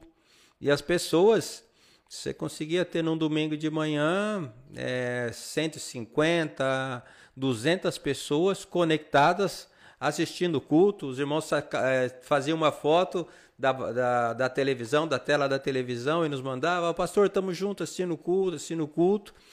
O pessoal ofertava, dizimava, ia no banco e dizimava de maneira que é, tinha que pagar o aluguel do prédio, ainda que nos usasse, tinha que pagar o aluguel do prédio, tinha tantas coisas.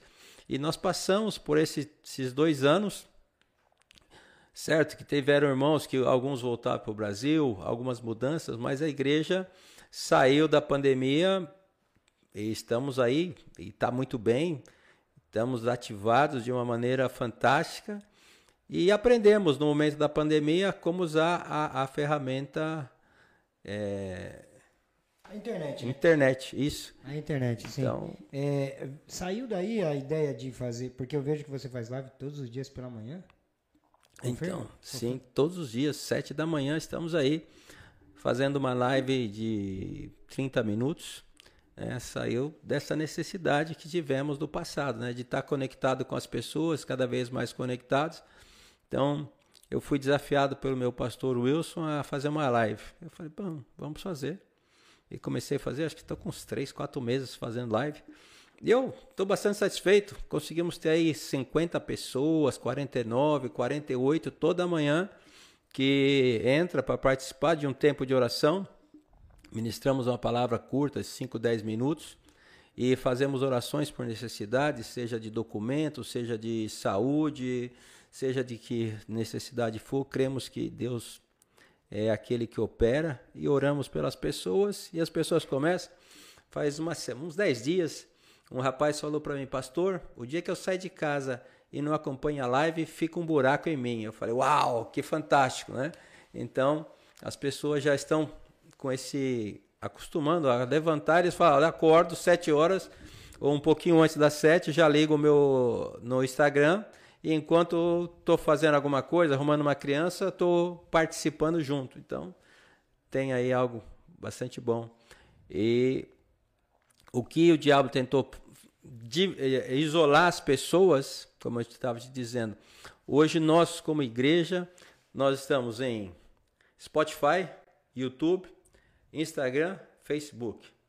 É, o pastor Aloysio, que é um, um dos pastores fundadores da Videira, ele estabeleceu um projeto de assessoramento diário e lá do Brasil ele tem aí talvez um, mais de mil pastores que ele acompanha diariamente através de internet. Antes não tinha.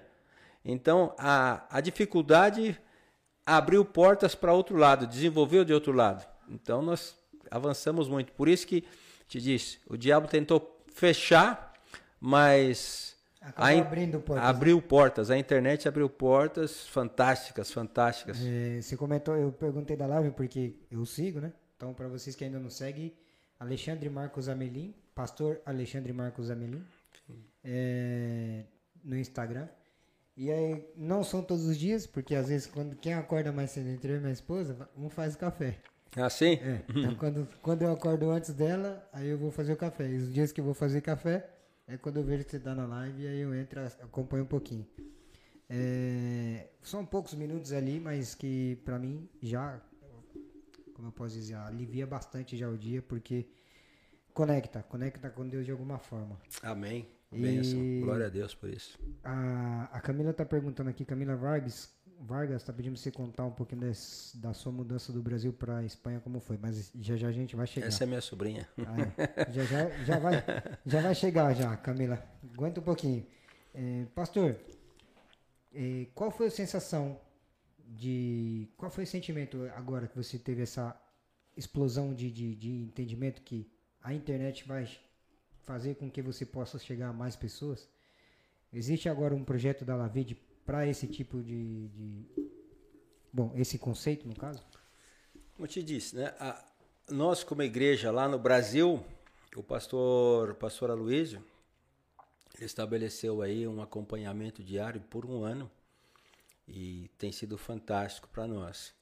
Nós aqui, aqui da Espanha, eu uso a, a, ferramenta, eu faço uma reunião mensal com todos os pastores através de ferramenta também, porque a gente pode estar conectado, como hoje são menos que 10 pessoas, eu me conecto através de WhatsApp com vídeo e falo com todos os pastores e acompanhamos por aí. Então, cada vez mais a, as ferramentas têm nos ajudado. A, a Instagram mesmo que eu não conhecia, não conhecia, estou usando a ferramenta. Então, é, a nossa intenção, né, estamos investindo, investindo em computador, investimos um tempo atrás em câmera e queremos investir um pouco mais para melhorar a, a qualidade da transmissão dos nossos cultos e tudo. Então, de verdade que a ferramenta é, me permite estar conectado com os irmãos. É o caso, a Selma muitas vezes assiste meus cultos. As minhas lives de 7 da manhã são 5 horas de fuso horário. Isso é Brasil, 2 da manhã. 2 da manhã. E às vezes tem o Cláudio, o Cláudio, um amigo lá do Brasil, irmão, 2 da manhã. A, a mãe da minha nora, Edna, 2 da manhã conectada, Selma conectada. Então, fantástico, fantástico. A, a nossa intenção aí é crescer cada vez mais através dos meios de comunicação e, e chegar longe. E tem irmãos que nos acompanham. Tem um irmão que está voltando para cá, ele foi daqui para o Brasil, está chegando agora esse mês. E estamos ansiosos. E, e ele acompanha, acompanha, a minha vida lá do Brasil, acompanhava através do Facebook, né? Então, de verdade, eu tenho que melhorar nisso. Eu sou um pouco, pouco devagar. Mas eu tenho a assessoria da minha esposa, quem cuida da, do meu Instagram aí é minha esposa. Ela consegue entrar, ela que cuida, ela que faz tudo. Ela que domina tudo, né? Domina tudo. Você tá não certo. acredita. Mas o pastor, agora voltando ao nosso aqui bate-papo. Então era teve essa esse acidente, né? Sim. Como foi o pós-acidente? Porque nesse momento você já estava na. na já estava pastoreando, né? Eu fui para a Lavide em 2003, o acidente foi em 2009. E eu, como eu disse, em outubro de 2008 eu assumi a igreja como pastor. E eu, naquela época eu era obreiro. Como obreiro nós tínhamos a, se não a maior, uma das maiores redes dentro da Igreja da Lapa. Foi muito interessante. Deixa eu dar um testemunho. O pastor Wilson teve a ideia de fazer um encontro de um dia. E ele queria fazer um encontro para 3 mil vidas em um dia só. Foi um trabalho grande para nós encontrarmos um local em São Paulo para colocar 3 mil pessoas. É, ali na Barra Funda, Expo Barra Funda, fizemos um evento lá para 3 mil pessoas. Mas não era para 3 mil crentes, não. Era a, o projeto era leve 3 mil pessoas que não são evangélicos a passar um dia conosco ouvindo de Deus. Uau. E nós levamos, lutamos o Expo Barra Funda, e isso um pouquinho antes né, de outubro, e com aquela explosão que deu, então por isso que nós tivemos que multiplicar a igreja, e de uma igreja saíram mais três igrejas, né? Da Lapa saiu Pirituba, saiu Butantã e, e a outra igreja do pastor Marcelo, não me recordo o nome da cidade. Então, é, fizemos esse evento lá de evangelismo, esse evento muito grande. Eu, eu assumi a igreja em outubro de 2008. Você me fez uma pergunta, me perdi aqui nessas coisas. Como é que foi? É, o, o pós-acidente. O é pós-acidente, né? Na, Aí, na, o. Como pastor para você, como foi o pós-acidente? E aí em 2009, quando aconteceu o acidente, irmãos, tem coisa na nossa vida que você não entende. Mas a igreja uniu mais, né? As pessoas se uniram mais, porque quando passa por uma situação assim, as pessoas se tornam um pouco mais sensíveis. E às vezes alguma coisa que, que a pessoa não está tão próximo, isso gera oportunidade para a pessoa se aproximar. Então a igreja se uniu bastante e crescemos. Não foi algo. A palavra de Deus fala que todas as coisas cooperam para bem, para bem. E você fala, pô, o cara sofreu um acidente, morreu, ressuscitou e a igreja avançou, cresceu. Deus nos, nos levou a avançar. Então, o acidente de maneira nenhuma nos, nos prejudicou, fez esmorecer, fez. É, quando você não tem a revelação de todas as coisas de Deus e passa algo, algo complicado na sua vida, alguém fala assim: ah, esse cara deve estar em pecado, ah, essa, deve ter feito algo mal e agora, né? O, o pecado o encontrou, né? E agora está recebendo a paga. Não, não foi nada disso. A igreja não teve esse tipo de comentário, esse tipo de coisa não, não, não existiu entre nós. Na verdade, nos uniu, foi algo tão gratificante, porque, como te disse, os, os noivos foram para o hospital, hospital, os irmãos ficaram lá. O dia que eu cheguei para ministrar, era uma alegria muito grande. Fiquei com esse braço imobilizado uns três meses, não conseguia pegar esse copo aqui com esse braço, não conseguia. Mas os irmãos responderam muito bem, a igreja avançou, cresceu, e então é uma experiência positiva, não, e aí, é um trauma. Que momento chega a vinda para a Espanha? Como foi esse? Qual, em que momento da sua vida você teve a direção de vir para a Espanha? Espanha. Espanha. Camila. Camila, Camila. Tá bom, Camila. é, Espanha é assim. É, a igreja, como eu te disse, 2011 nós multiplicamos a igreja. Saiu a igreja da Cachoeirinha, nós voltamos aí é, trabalhando, crescendo, crescendo. Quando chegou no ano de 2014, meu pastor, que é o pastor Wilson, ele é supervisor de São Paulo, cidade, o estado, né? E ele também é, é supervisor aqui da Europa. E ele veio para a Europa e recebeu uma chamada que a igreja aqui de Madrid estava passando por uma dificuldade e precisava que ele é, tivesse alguma atitude com relação. Hum? E então ele veio para. Ele soube disso, é, explicou para as pessoas que ele estaria aqui na, na Europa, mas ele tinha uma reunião, como eu disse, semanal, e ele falou para nós, falou, ó, isso em abril. Eu tenho que ir para a Europa, mas eu quero que vocês orem, porque tem um pastor na Espanha que vai precisar vir para o Brasil de volta e eu preciso que um de vocês é, vá para a Espanha. É, 2014 ainda estava sofrendo muito reflexo do, do, dos processos recessivos 2008, né? E então a igreja estava com um pouco de dívida, a situação financeira da igreja a igreja tinha chegado a 800 pessoas, era uma igreja muito grande, mas com a recessão, com tudo, muita gente foi embora, muitas coisas aconteceram e a igreja tinha diminuído para 280 pessoas, de 800 para 280 é algo muito muito grande a, a queda. E então ele falou assim, ó, então é uma igreja hoje que precisa de um pastor, está é, numa situação financeira um pouco complicada, ou bastante complicada, e precisamos de alguém para lá. E do meu lado, nós sentávamos tipo um U, né? Ele ficava na frente, a gente fazia tipo um U. E, e do meu lado estava o pastor Rogério. E eu falei para o Rogério assim: rapaz, eu tenho a compaixão desse povo. Porque a troca de um pastor é algo muito traumático, não é? Você se acostuma ao pastor, você se afeiçoa, você ama a vida do pastor, você ora pelo seu pastor, e de repente seu pastor precisa ir embora, é quase é quase um pai saindo de casa, né? para aqueles que estão por, pertos, é, é, é quase um pai indo embora. Então é algo muito traumático.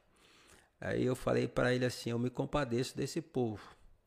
Aí o pastor Wilson falou: então vocês orem, porque eu vou para lá em 15 dias, eu voltando, nós precisamos definir quem vai para lá. Aí eu falei para eles assim: ó, vocês estejam à vontade para orar, mas eu não vou orar. Porque eu estou muito feliz lá na Lapa, eu estou feliz com o povo que eu tenho, nós somos um. Eu costumava dizer, na Lapa, eu começava meu culto e falava, onde está o povo mais feliz? É aqui de São Paulo. Aí eu pensava, aqui na Lapa, nós somos o povo mais feliz, porque a vida de um cristão é uma vida de alegria, né? Já deu para notar pela participação da, da, galera de Lapa aqui no, no chat. Sim. E aí, aí então, eu falei para eles, ó, vocês orem, e eu não vou orar porque eu, eu não vou sair da Lapa, eu estou feliz da vida. Lá na Lapa eu era supervisor e eu acompanhava 10 pastores e a gente estava muito bem. Eu chegava a comer 15 pizzas no final de semana na minha reunião com os meus pastores. é, porque. Para vocês que não são de São Paulo, em São Paulo tem a melhor pizza do Brasil. Gente, é verdade. 15 pizza é luxo. É luxo. Continua, pastor, desculpa. Porque a minha casa no Brasil tem um salão. Para você, você ver como é que eu gosto de estar com pessoas. Eu tenho um salão de 80 metros quadrados, com churrasqueira elétrica, com forno a lenha, com fogão a lenha, com uma, uma, é, uma cozinha montada só para estar com os meus amigos. É um salão fechado como esse aqui, ó, é desse jeito, todinho fechado e é para estar com os amigos. E eu fazia muitas vezes minhas reuniões com os pastores lá nesse salão. Tem uma mesa enorme, a mesa acho que cabe umas 12 pessoas nesse salão e, e ali a gente estava sempre. Então eu não via, nunca me vi fora de Brasil. Para que fora do Brasil? Porque fora de São Paulo, os pastores que tem aqui hoje são, são como filho é que ele não está conectado, mas tem o Alexandre Almeida, é como filho, o André Borges me deu a chave da casa dele. Então, era uma relação fantástica que eu tinha com os pastores lá, que eram da minha equipe. Eu nunca pensei que ia vir para cá. E, e aí, então, falei, pessoal, ora é vocês, vocês podem orar aí, eu estou tranquilo da vida, não, não, não sonho em sair, e por aqui fico. Só que eu fui para casa, minha esposa, minha sogra mora nos Estados Unidos, minha, so, minha esposa estava nos Estados Unidos é, viajando e uma quarta-feira eu acordo e eu falei pro meu filho, tive um sonho. Ele falou, como assim, pai? Eu falei, tive um sonho. E eu, eu, eu vejo o sonho hoje. Já se passaram oito anos e eu vejo o sonho. O, no meu sonho era assim: é, do céu vinha uma bola, do céu, baixando, baixando, baixando, baixando e caía aqui sobre a terra. Essa bola, conforme ela vinha nesse sentido, aqui estava a equipe do pastor Wilson, 14 pastores. O pastor Wilson e o pastor Flávio estavam mais à frente. E aqui estava eu. E a bola vinha baixando. Quando eu via que eu olhava para o céu e via que vinha uma bola do céu baixando, ela baixava assim na minha frente, uma distância, talvez daqui em você assim, e ia. E eu saía correndo atrás dessa bola. Eu vou pegar essa bola. Eu, correndo, correndo, correndo. Conforme eu estava correndo nessa direção, a bola que eu chegava pertinho, a bola sumia. E eu olho para o céu assim de novo e a bola volta. Só que a primeira bola vem nessa direção. A segunda bola vem nessa direção. Então, como se viesse é, norte-sul e agora vem leste-oeste. Quando eu olho que a bola vem do céu baixando, da mesma maneira que eu estou correndo assim, eu olho e, e faço uma volta e começo a correr nesse sentido. Então, a minha vida ia nesse sentido e agora minha vida mudou nesse sentido. Quando eu estou me aproximando da bola, novamente a bola sumiu. E foi muito interessante. Você que está acostumado a andar aí nas M, M40, M50, você vê que do lado tem um, um, um, um campo arado, marronzinho arado, sempre, tá? Descampado, né? É, que eles plantam aí. Sim. No meu, no meu sonho, eu me vinha andando, caminhando, num campo como esse, arado, e eu estava descalço e tinha alguém do meu lado, eu não sei se era um ser, se era uma pessoa, porque eu não via, mas eu sabia que tinha alguém do meu lado. E eu começo a andar descalço nesse campo e eu falo para essa pessoa: eu estou andando descalço, como eu te disse, eu sou caipira, porque eu, eu sou caipira, eu gosto de sentir a terra, eu gosto de pisar a terra. E a terra estava macia, a terra estava macia, estava arada, e a terra estava aguada, regada. E quando eu piso com o meu pé, até o tornozelo aqui, meu pé enterra dentro da terra, porque a terra estava muito macia e arada. Aí eu olho nessa mão esquerda, me apareceu uma semente, uma semente nessa mão. E nessa mão me apareceu uma lâmina de estilete. Eu baixo sobre a terra, quando você ara a terra, ela fica aqueles montinhos, né? Eu passo a lâmina de estilete sobre esse monte de terra, a terra se abre sozinha. Eu pego essa semente, ponho na terra e fecho. Quando eu fecho, que eu estou baixado de cócoras, eu levanto o olho e agora eu vejo. A gente vê também quando passa pelas M aí, quando está pronto aquele campo fica bonito, verdinho, verdinho, verdinho. verdinho. verdinho. Eu me vejo num campo verdinho como esse. Só que no meio do campo, uma casa de duas plantas, dois andares. Tipo uma casa típica de interior, tem aquela escadinha que sobe para é, segunda planta. Para segunda planta, segundo andar, né? Uhum. E eu entro, a casa era amarela, amarela. No meio do verde, uma casa amarela, um amarelo forte, vivo. Eu entro, subindo na casa, era uma sala e da direita tinha duas portas e dois quartos. A sala estava cheia de gente e os dois quartos cheios de gente. E aí eu pergunto para a pessoa: o que está acontecendo aqui? Que eu ouço muitas vozes nesses quartos. Aí essa pessoa falou para mim: o povo está clamando. O povo está clamando. Estão orando, estão clamando. E aí o meu sonho acaba. Eu falei: uau. Aí eu fiquei assim, parado. E eu estou vendo esse sonho, eu vejo esse sonho agora. Esse sonho já contei para tanta gente. agora cheguei a um número maior, agora vai é. ser mais conhecido. Mais conhecido, exatamente. E, e aí o pastor Wilson, Suzete não estava, eu contei, contei esse sonho para o Jefferson. Acho que o Jefferson está conectado aí, acho que ele lembra disso. Jefferson Henrique tá. Tá, ele estava comigo, ele morava comigo, ele estava indo para a faculdade, Mackenzie. Eu estava com o Paulo, Paulo está comigo aqui na Espanha hoje. O Jefferson ainda não veio, mas o Paulo veio. Paulo está aqui. Paulo estava comigo. Paulo ia fazer PUC, Pontifícia Universidade Católica. Você deve conhecer. O Paulo fazia PUC. O Lucas, que você conhece, meu filho estava comigo. Estava levando ele para o cursinho. E isso era sete horas da manhã. Eu levava os meninos ali ia para o prédio para orar, para estar tá já começando minhas obras. E eu contei esse sonho para eles no carro. Falei, eu tive esse sonho. Aí depois eu chamei Suzette no, nos Estados Unidos, falei, amor, tive um sonho assim, assim, assim. Aí comecei a contar esse sonho para minha família, só para minha família dentro da minha casa, não meu pai, minha mãe, só para minha, minha esposa e meus filhos. Aí Suzette voltou dos Estados Unidos, pastor Wilson voltou da Europa e nós fomos para uma reunião, que era a reunião que ia definir quem viria para a Espanha e aí eu perguntei pro, pro pastor Rogério, né, meu amigo, tá aqui na, em Portugal agora. Falei, e aí, Rogério, tudo certo para você ir para para Espanha? Ele falou assim: "Ah, Alexandre, tem algumas coisas que eu tenho dúvida. Preciso conversar com o pastor Wilson". Eu falei: "Beleza". Nós fomos para a reunião e o pastor Wilson começou a reunião perguntando: "E aí, oraram? Já temos a pessoa que vai para a Europa?" E aí todo mundo olhou para o Rogério, né? Ele estava do meu lado de novo. E aí ele falou, e a pastor perguntou, e aí Rogério, você vai lá para a Espanha? Ele falou, ah pastor, eu tenho dúvidas. Ah, não tenho seguro de estar tá indo para a Espanha. Mas podemos conversar na hora do almoço. Então ficou dessa maneira. Né? Aí o pastor Wilson perguntou, e alguém mais? Alguém mais orou? Alguém tem alguma coisa para falar? Ninguém tinha nada para falar. Eu falei, ó oh, irmãos, sendo muito sincero, eu não orei nada com relação a ir para a Espanha, porque eu não tinha sonho nenhum, não tinha projeto nenhum de ir para a Espanha. Mas nessa semana eu tive um sonho. E aí eu contei o sonho. E aí todo mundo ficou olhando para mim assim e falou assim: ah, então você é o cara da Espanha. Eu falei assim: eu creio que sim, porque a minha vida estava caminhando nesse sentido e agora a minha vida muda de sentido. Quando eu pisei na Espanha, primeiro, a casa era amarela, o amarelo da cor da Espanha. Eu não sabia. Quando eu piso na Espanha, meu pai mora em Arroios Molina. Eu vou para Arroios Molina, eu olho aquele campo arado que tem ali, eu falo para minha esposa: "Olha meu sonho aqui, ó. Isso aqui está meu sonho. Aqui está meu sonho. Esse é meu sonho."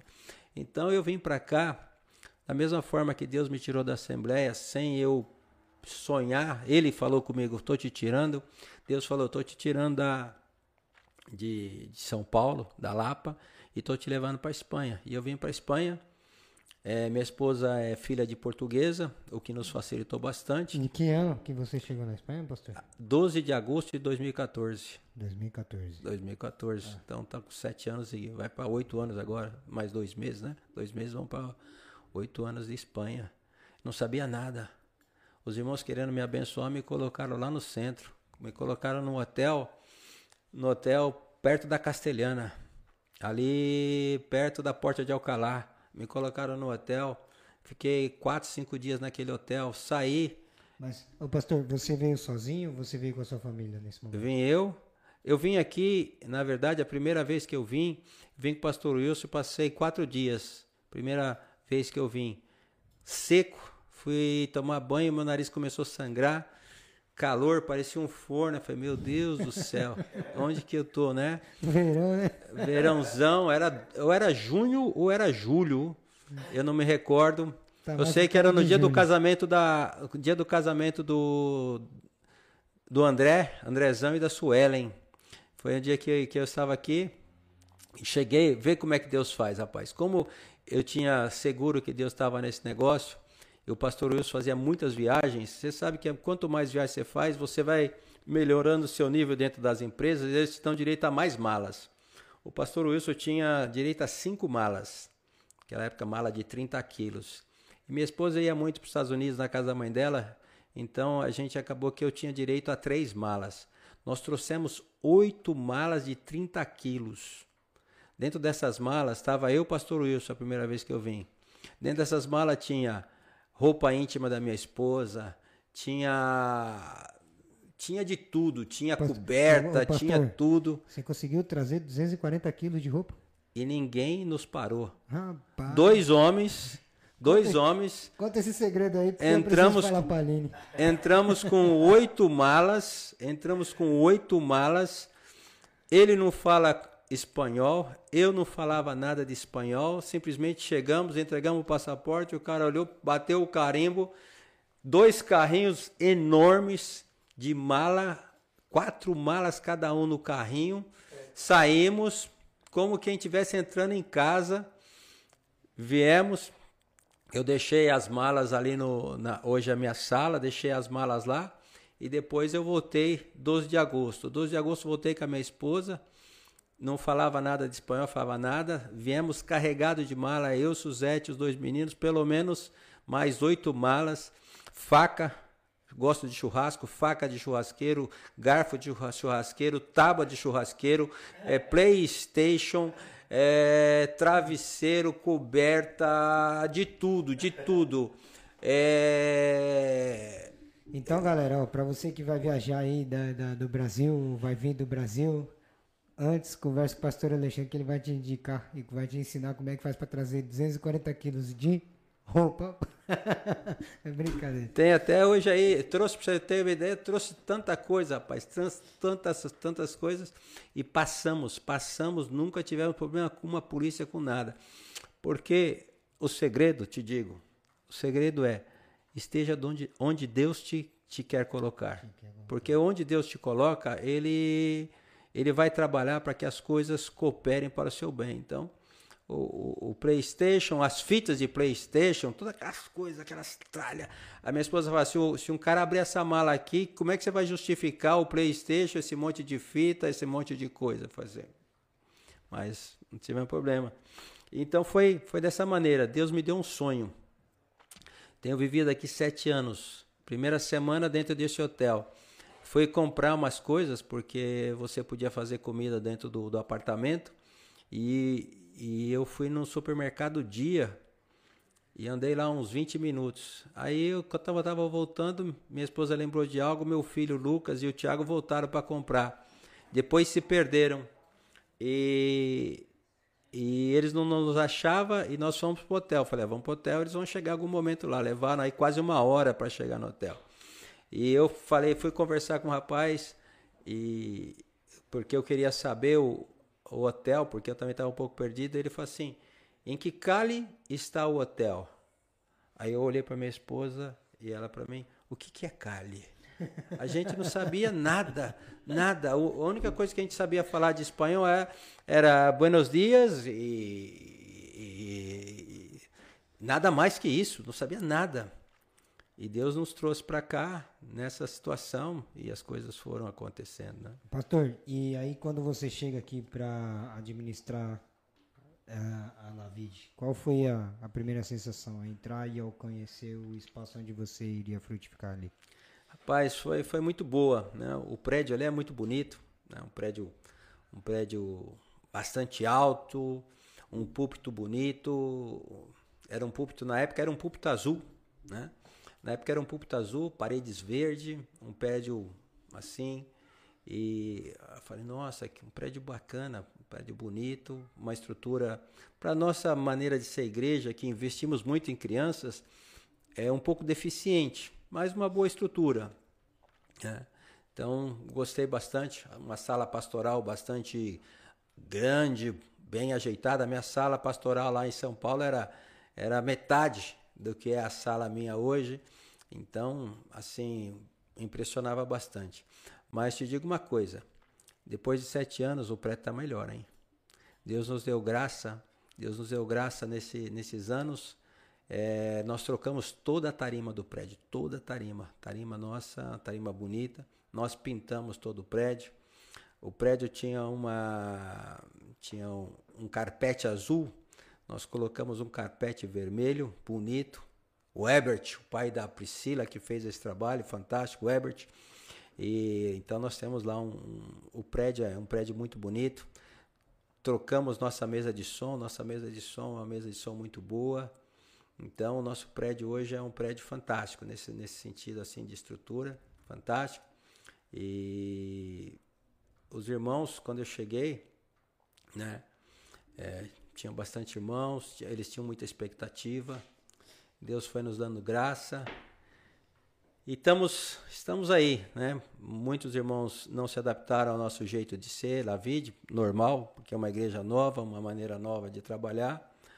Mas muitas pessoas se acercaram nesses sete anos que a gente está aí como igreja. Não existia igreja Saragossa, hoje nós temos um trabalho iniciando lá. Não existia a igreja Badarros, hoje tem uma igreja em Badarros. Pedro, que é nosso discípulo, está lá. É, não existia a igreja Guernica, hoje tem a igreja Guernica. Então, é, nesses anos, bênção, né? Mais igrejas se abriram e Deus tem movido muito. Pastor, é, quando você assumiu a Lavide, que não tinha nenhuma dessas igrejas, você foi um dos que geriu o crescimento da Lavid aqui na Espanha, com a ajuda de quem? Como foi isso? Não, já existia, já existia uma igreja antes, né? É, a igreja que eu estou não era Lavid, é, chamava-se Igreja Comunidade Evangélica Internacional. O pastor que estava aqui era o pastor Sérgio. É, então, essa igreja que eu estou, ela passou por um processo de transição, porque a estrutura, a maneira de trabalhar são, são diferentes, são distintas. É, mas já existia, a igreja de Valladolid já existia. A igreja de Valladolid é a igreja videira mais antiga que temos na Espanha. Pastor Mauro está lá, uma igreja prevalecente, ela já existia. Quando eu vim para cá, eu vim pensando com a proposta de ser o pastor de Madrid. Mas passado um mês, meu pastor Wilson veio para cá e ele falou assim: você não vai ser só o pastor de Madrid, você vai ser o supervisor da Espanha. Nesse momento gerou um, um buraco no estômago muito grande. Eu falei, puxa vida, ser pastor, é, supervisor de um país é algo muita responsabilidade. Mas já existia também a igreja de Barcelona, que é o Robert que está lá. Essa igreja já existia, que era Lavid também. Então nós tínhamos já a igreja Lavid de Barcelona, tínhamos a igreja Lavid de Valladolid, Tínhamos uma igreja que não era Lavide, mas que ela, quando eu cheguei, ela passou a caminhar conosco, que é em Torre Vieja, que é Lavide Torre Vieja. Então já tínhamos aí, e na época nós tínhamos uma igreja em Vigo. É, quem estava lá era o Christian, na Elavide em Vigo. Então tinha Vigo, tinha Barcelona, tinha Valladolid e tinha Torrevieja, essas quatro. Essas quatro tinha. Tínhamos uma célula em Badajoz e só, né? Então, graças a Deus, hoje nós temos em Barcelona, o Robert está lá ainda, e também tem uma igreja da Vinha, que é, são igrejas que não são Lavide, mas querem a, a, é, andar conosco, que é o pastor Jorge e a Tati, que estão lá, que é uma igreja chamada Debron. Então, já é da minha gestão. Né? Da mesma maneira, Guernica também, também é, já vem da minha gestão. E Badajoz, o que era uma célula, virou uma igreja. Hoje são umas 30 pessoas. E graças a Deus fazendo um trabalho muito bom lá. Também da, da nossa gestão. E Saragoça também é da nossa gestão. Tem uma célula lá, também é da nossa gestão. Então, tem aí muito que se alegrar nesse crescimento. O, o pastor, são no total quantos anos de igreja? Aqui. Não, não, no, no, total, em toda a sua vida? 50 anos. 50 anos de igreja. Qual, quais foram as experiências que mais marcou você no Brasil e aqui na Espanha? Rapaz, em 50 anos de igreja. É muitas experiências. São muitas experiências, rapaz. Mas São... teve uma marcante no Brasil que se fala essa, já, além do acidente, claro. Sim. Mas Deus tem experiências que são simples demais, mas que, que, que eu creio que, são, que é algo fundamental na nossa vida. Muitas vezes a gente está esperando é, algo muito grande, né? A palavra de Deus fala que Elias estava numa caverna e teve um terremoto e teve ventos que, que fenderam as rochas, mas depois Deus fala com ele numa brisa tranquila, né? Então, já teve coisas assim muito grandes na minha vida, mas eu me recordo como se fosse hoje, no ano de 87. 87, eu comecei o ano de 87. Todo ano de 86 eu fui sendo desafiado para ir para o Rio de Janeiro e para ir trabalhar no Rio. Minha tia tinha uma empresa no Rio e eu fui para o Rio. E eu trabalhava numa multinacional, pedi as contas e fui para o Rio. Em 31 de janeiro de 87 eu saí da Unilever e fui para o Rio de Janeiro. Fiquei lá dois meses e meio não deu certo, voltei. E eu me recordo que lendo sobre o, o apóstolo João, quando ele fala, filhinho, amai-vos uns aos outros, filhinhos, já é a última hora, amai-vos, amai-vos, amai-vos. Eu sentado em casa, no chão, falei com a minha mãe, falei, mãe, como é impactante a história desse, desse apóstolo João, porque tudo que ele fala está relacionado a amar pessoas, a amar vidas. Eu gostaria que Deus me desse um coração como desse homem, que amasse vidas, que amasse pessoas. E, e eu creio, né? Às vezes a nossa maneira de amar não é a maneira que, que você entenda que eu estou te amando, ou outro entenda, porque são muitas pessoas e, e muitas culturas tem muita formação. Então a maneira de amar, a linguagem do amor de um não é igual a do outro. Mas eu entendi que Deus me deu essa questão de amar pessoas, de se importar com pessoas, de querer ver pessoas avançando, tendo experiência com Deus, crescendo. Então eu me importo com pessoas, eu amo pessoas e eu digo para você, só é possível isso porque Deus está no negócio. Hoje você vive um mundo que cada um quer cuidar do que é seu e ó, cada um cuida da sua vida e é, tem lá no Brasil se conselho fosse bom não se dava se vendia. Então e quando você quer viver para poder aconselhar para poder orar para poder liberar uma palavra de bênção para guardar para cuidar é, é algo que só Deus pode fazer. Então uma grande experiência sozinho eu e Deus foi essa experiência de entender que Deus colocou do amor dele no meu coração para que eu possa amar vidas. Essa foi uma experiência muito boa. Tem que ser, é o que é fundamento para minha vida. Vamos pensar que outras experiências grandes que nós tivemos. Rapaz, eu estou para trazer um homem aqui, ele já me deu, já me deu dois Pelé, né? e eu já falei com ele que se ele me der mais um Pelé, nós vamos ter um problema muito sério. mas é, chama-se Anatoly Sobogo, ele é um africano de Burkina Faso e eu o conheço desde o ano 2000. Ele é um homem muito usado por Deus. E, e um dia ele foi, eu convidei para a primeira vez lá na Lapa ainda para ele para ele ser, para ele ministrar uma palavra. E existe coisa que as pessoas não acreditam.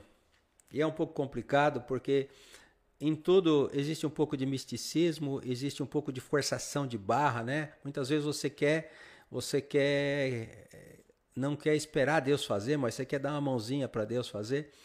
E existe um mover que muitas vezes as pessoas oram e o outro cai, né? É um mover um pouco raro.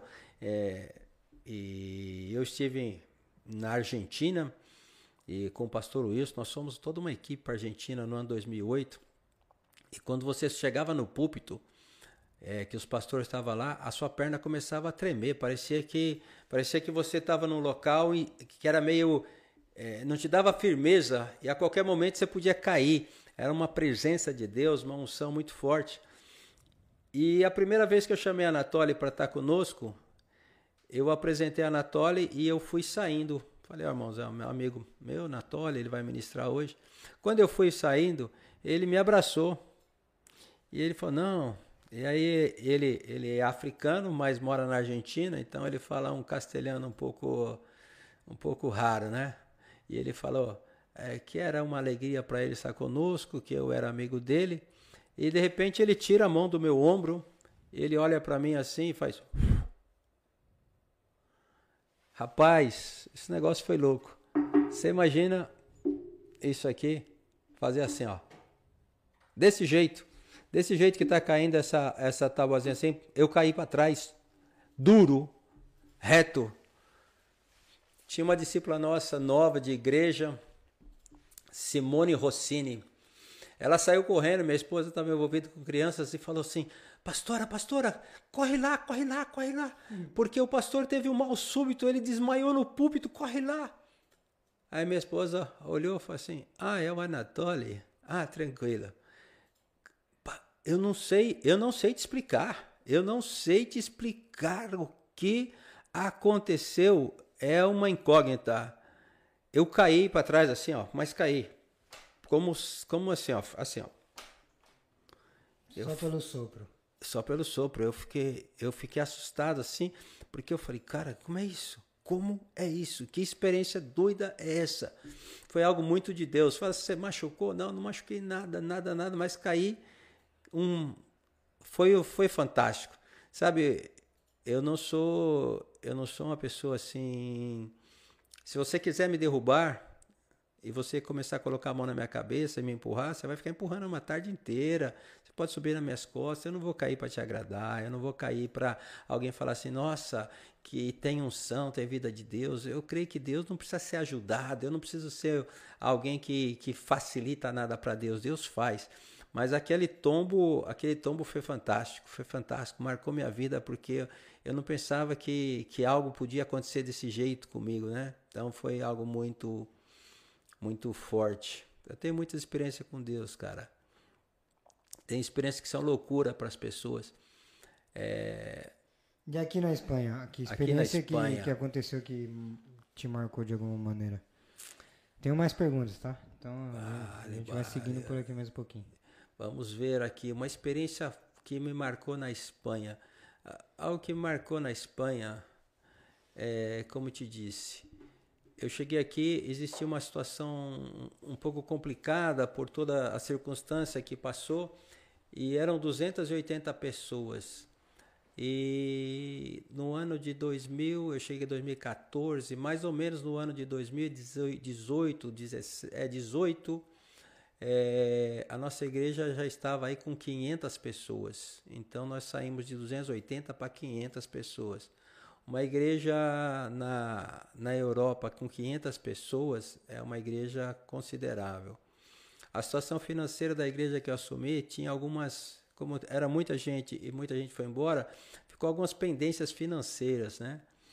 E eu não, eu não sou muito, um, eu não sou um pastor de campanha. Ah, vamos fazer campanha para esse dinheiro, vamos fazer campanha para aquele dinheiro, vamos fazer campanha para comprar um computador, vamos fazer campanha. Não, não, não sou disso. Eu, eu acredito, eu acredito que se cada cristão for fiel a Deus, essa fidelidade é suficiente para suprir todas as nossas necessidades. Eu acredito nisso.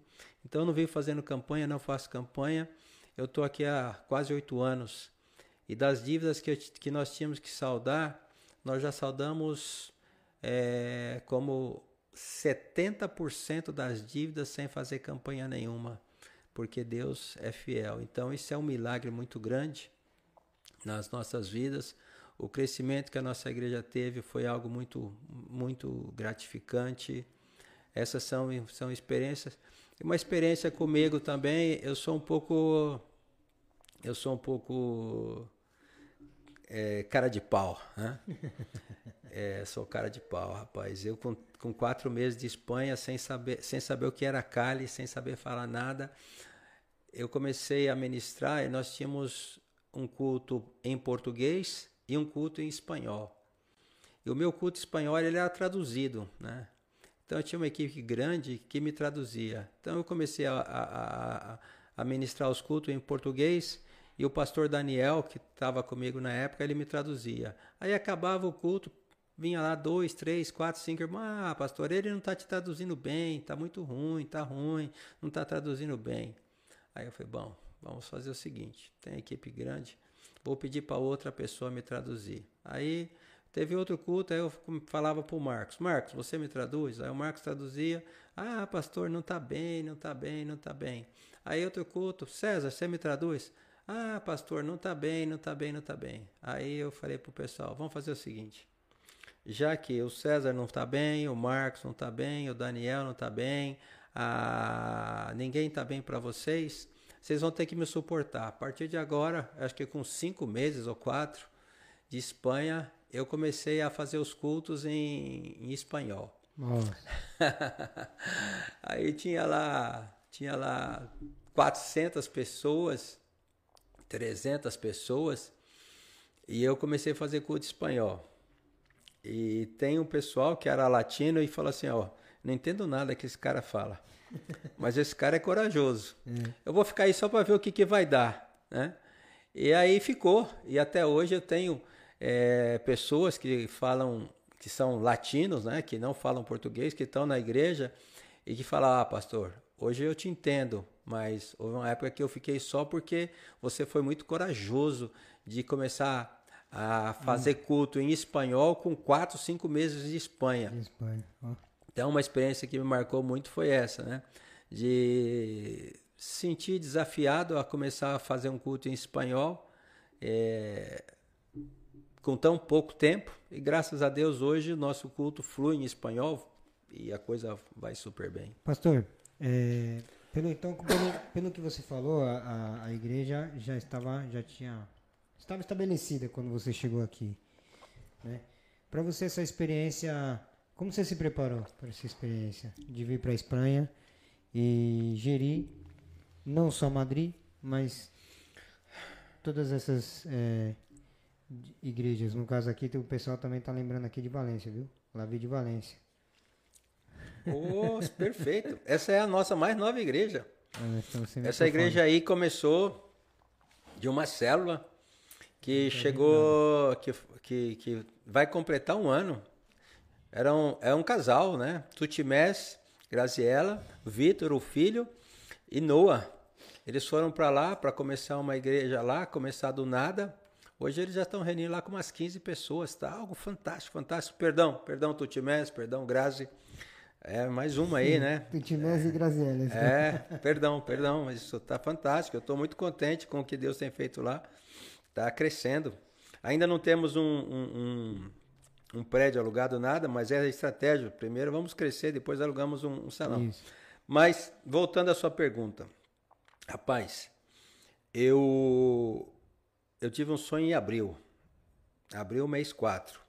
Mês 8, quatro meses depois, eu estava em Espanha. Como você se prepara para isso?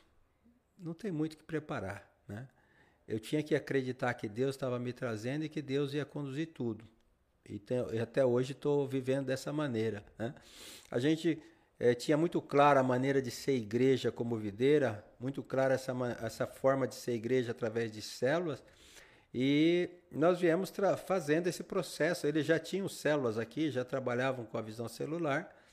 Nós só viemos ajustando alguns detalhes que tinham que ser ajustados e estruturando as coisas e implementando os nossos cursos, porque eles tinham os cursos deles. Nós trouxemos o nosso curso de segadores, o curso de ceifeiros, o curso de treinamento de líderes que são os nossos cursos aí, que nós chamamos do caminho do vencedor. Todo cristão, quando chega na igreja Lavide, ele saindo do encontro, ele já vai ganhar um, um livrinho com cinco lições, que vai dar uma base para ele, mas depois que, nós, que é a nossa consolidação, onde nós falamos para essa pessoa que está chegando na igreja como nós entendemos algumas coisas. Depois que ele passa pela consolidação, ele é desafiado a ir para um segundo curso, um curso de segadores, um curso aí é, também são 12 aulas, se eu não estou enganado. E depois que ele passa pelos segadores, um curso de maturidade. Esse curso de maturidade já são cinco meses. E depois do curso de maturidade, o curso para treinamento de líderes, que são mais cinco meses. Então, eu fui implementando esses cursos na igreja, pouco a pouco, né? Fomos montando as equipes o nosso grande trabalho, dificuldade na época é porque todo o material que eu tinha era um material em português. Então você tem que traduzir todo esse material para o espanhol, para o castelhano, para ser ministrado. Graças a Deus hoje já temos todos esses materiais traduzidos, mas não tinha muito o que fazer, tinha que conhecer, as pessoas tinham que me conhecer. É, andaram pessoas comigo, foram muito honestas comigo, falando: Ó, oh, eu não te conheço, eu também não conheço a forma de ser da videira mas eu quero te conhecer e se depois de um tempo eu gostar do que eu conhecia, eu fico com você. Se eu não gostar, eu vou vou me ajustar onde eu gosto. Eu achei que isso era, era muito correto, honesto da pessoa. Então, pessoas nos deixaram, como eu disse, porque não entenderam, a, a, não se adaptaram, ajustaram. E eu, ao longo desses anos, fui cada vez mais trabalhando para que a gente pudesse ajustar a maneira de ser igreja videira lá de São Paulo, lá do Brasil, né, de Goiânia, que é a nossa matriz. Mas não tinha um plano, ah, vou fazer isso, vou fazer isso, vou fazer isso. O plano era esse. Vou chegar, conhecer e através de um discipulado, através de reuniões, falar o que nós queremos. Nós entendemos que toda célula é uma célula que se multiplica. Nós não somos a igreja de pequenos grupos, nós somos uma igreja de células. Uma igreja de pequeno grupo, um pequeno grupo não tem por objetivo multiplicar-se, porque ele é um grupo que se reúne e quanto mais estiver junto, melhor, porque você gera amizade, gera afinidade e fica um grupo legal. É, nós somos células. A célula, como a célula do seu corpo. Se um dia a sua célula deixar de se multiplicar, o que, que acontece com você? Morre. Morre. Você sabe que seu corpo todinho, exceto o seu sistema nervoso, é, o restante do seu corpo em cinco anos, ele é todinho é, renovado. Ou seja, células multiplicaram e células se foram. Nós cremos que um corpo é assim. Nós somos igreja, nós somos corpo de Cristo e nós somos células. Então todas as nossas células, elas têm um reto, têm um desafio, que é crescer e multiplicar. Todo líder tem um desafio, que é gerar um outro líder. Todo membro tem um desafio, que é gerar um outro membro. Como toda casa tem um desafio, que é outra casa, né? O nosso amigo Itali Douglas, casado, menino novo, tem uma filha. Eu espero, eu creio que ele daqui 30 anos ele vai falar para essa filha dele, ó, vaza, casa, arruma sua vida, vai viver, vai constituir sua família, eu quero ser vô, eu quero te ver conquistando, avançando. Ele não vai falar, filha, é, fica solteira cuidando do pai a vida inteira aqui, que é para isso que eu te criei. Não, ele tem uma filha para que essa filha também gere uma, uma casa e assim, esse é o ciclo natural da vida. Nós somos uma célula que queremos crescer e gerar outra célula. Então, ao longo desses anos, o que nós temos tentado trabalhar os irmãos, com os irmãos é isso, né?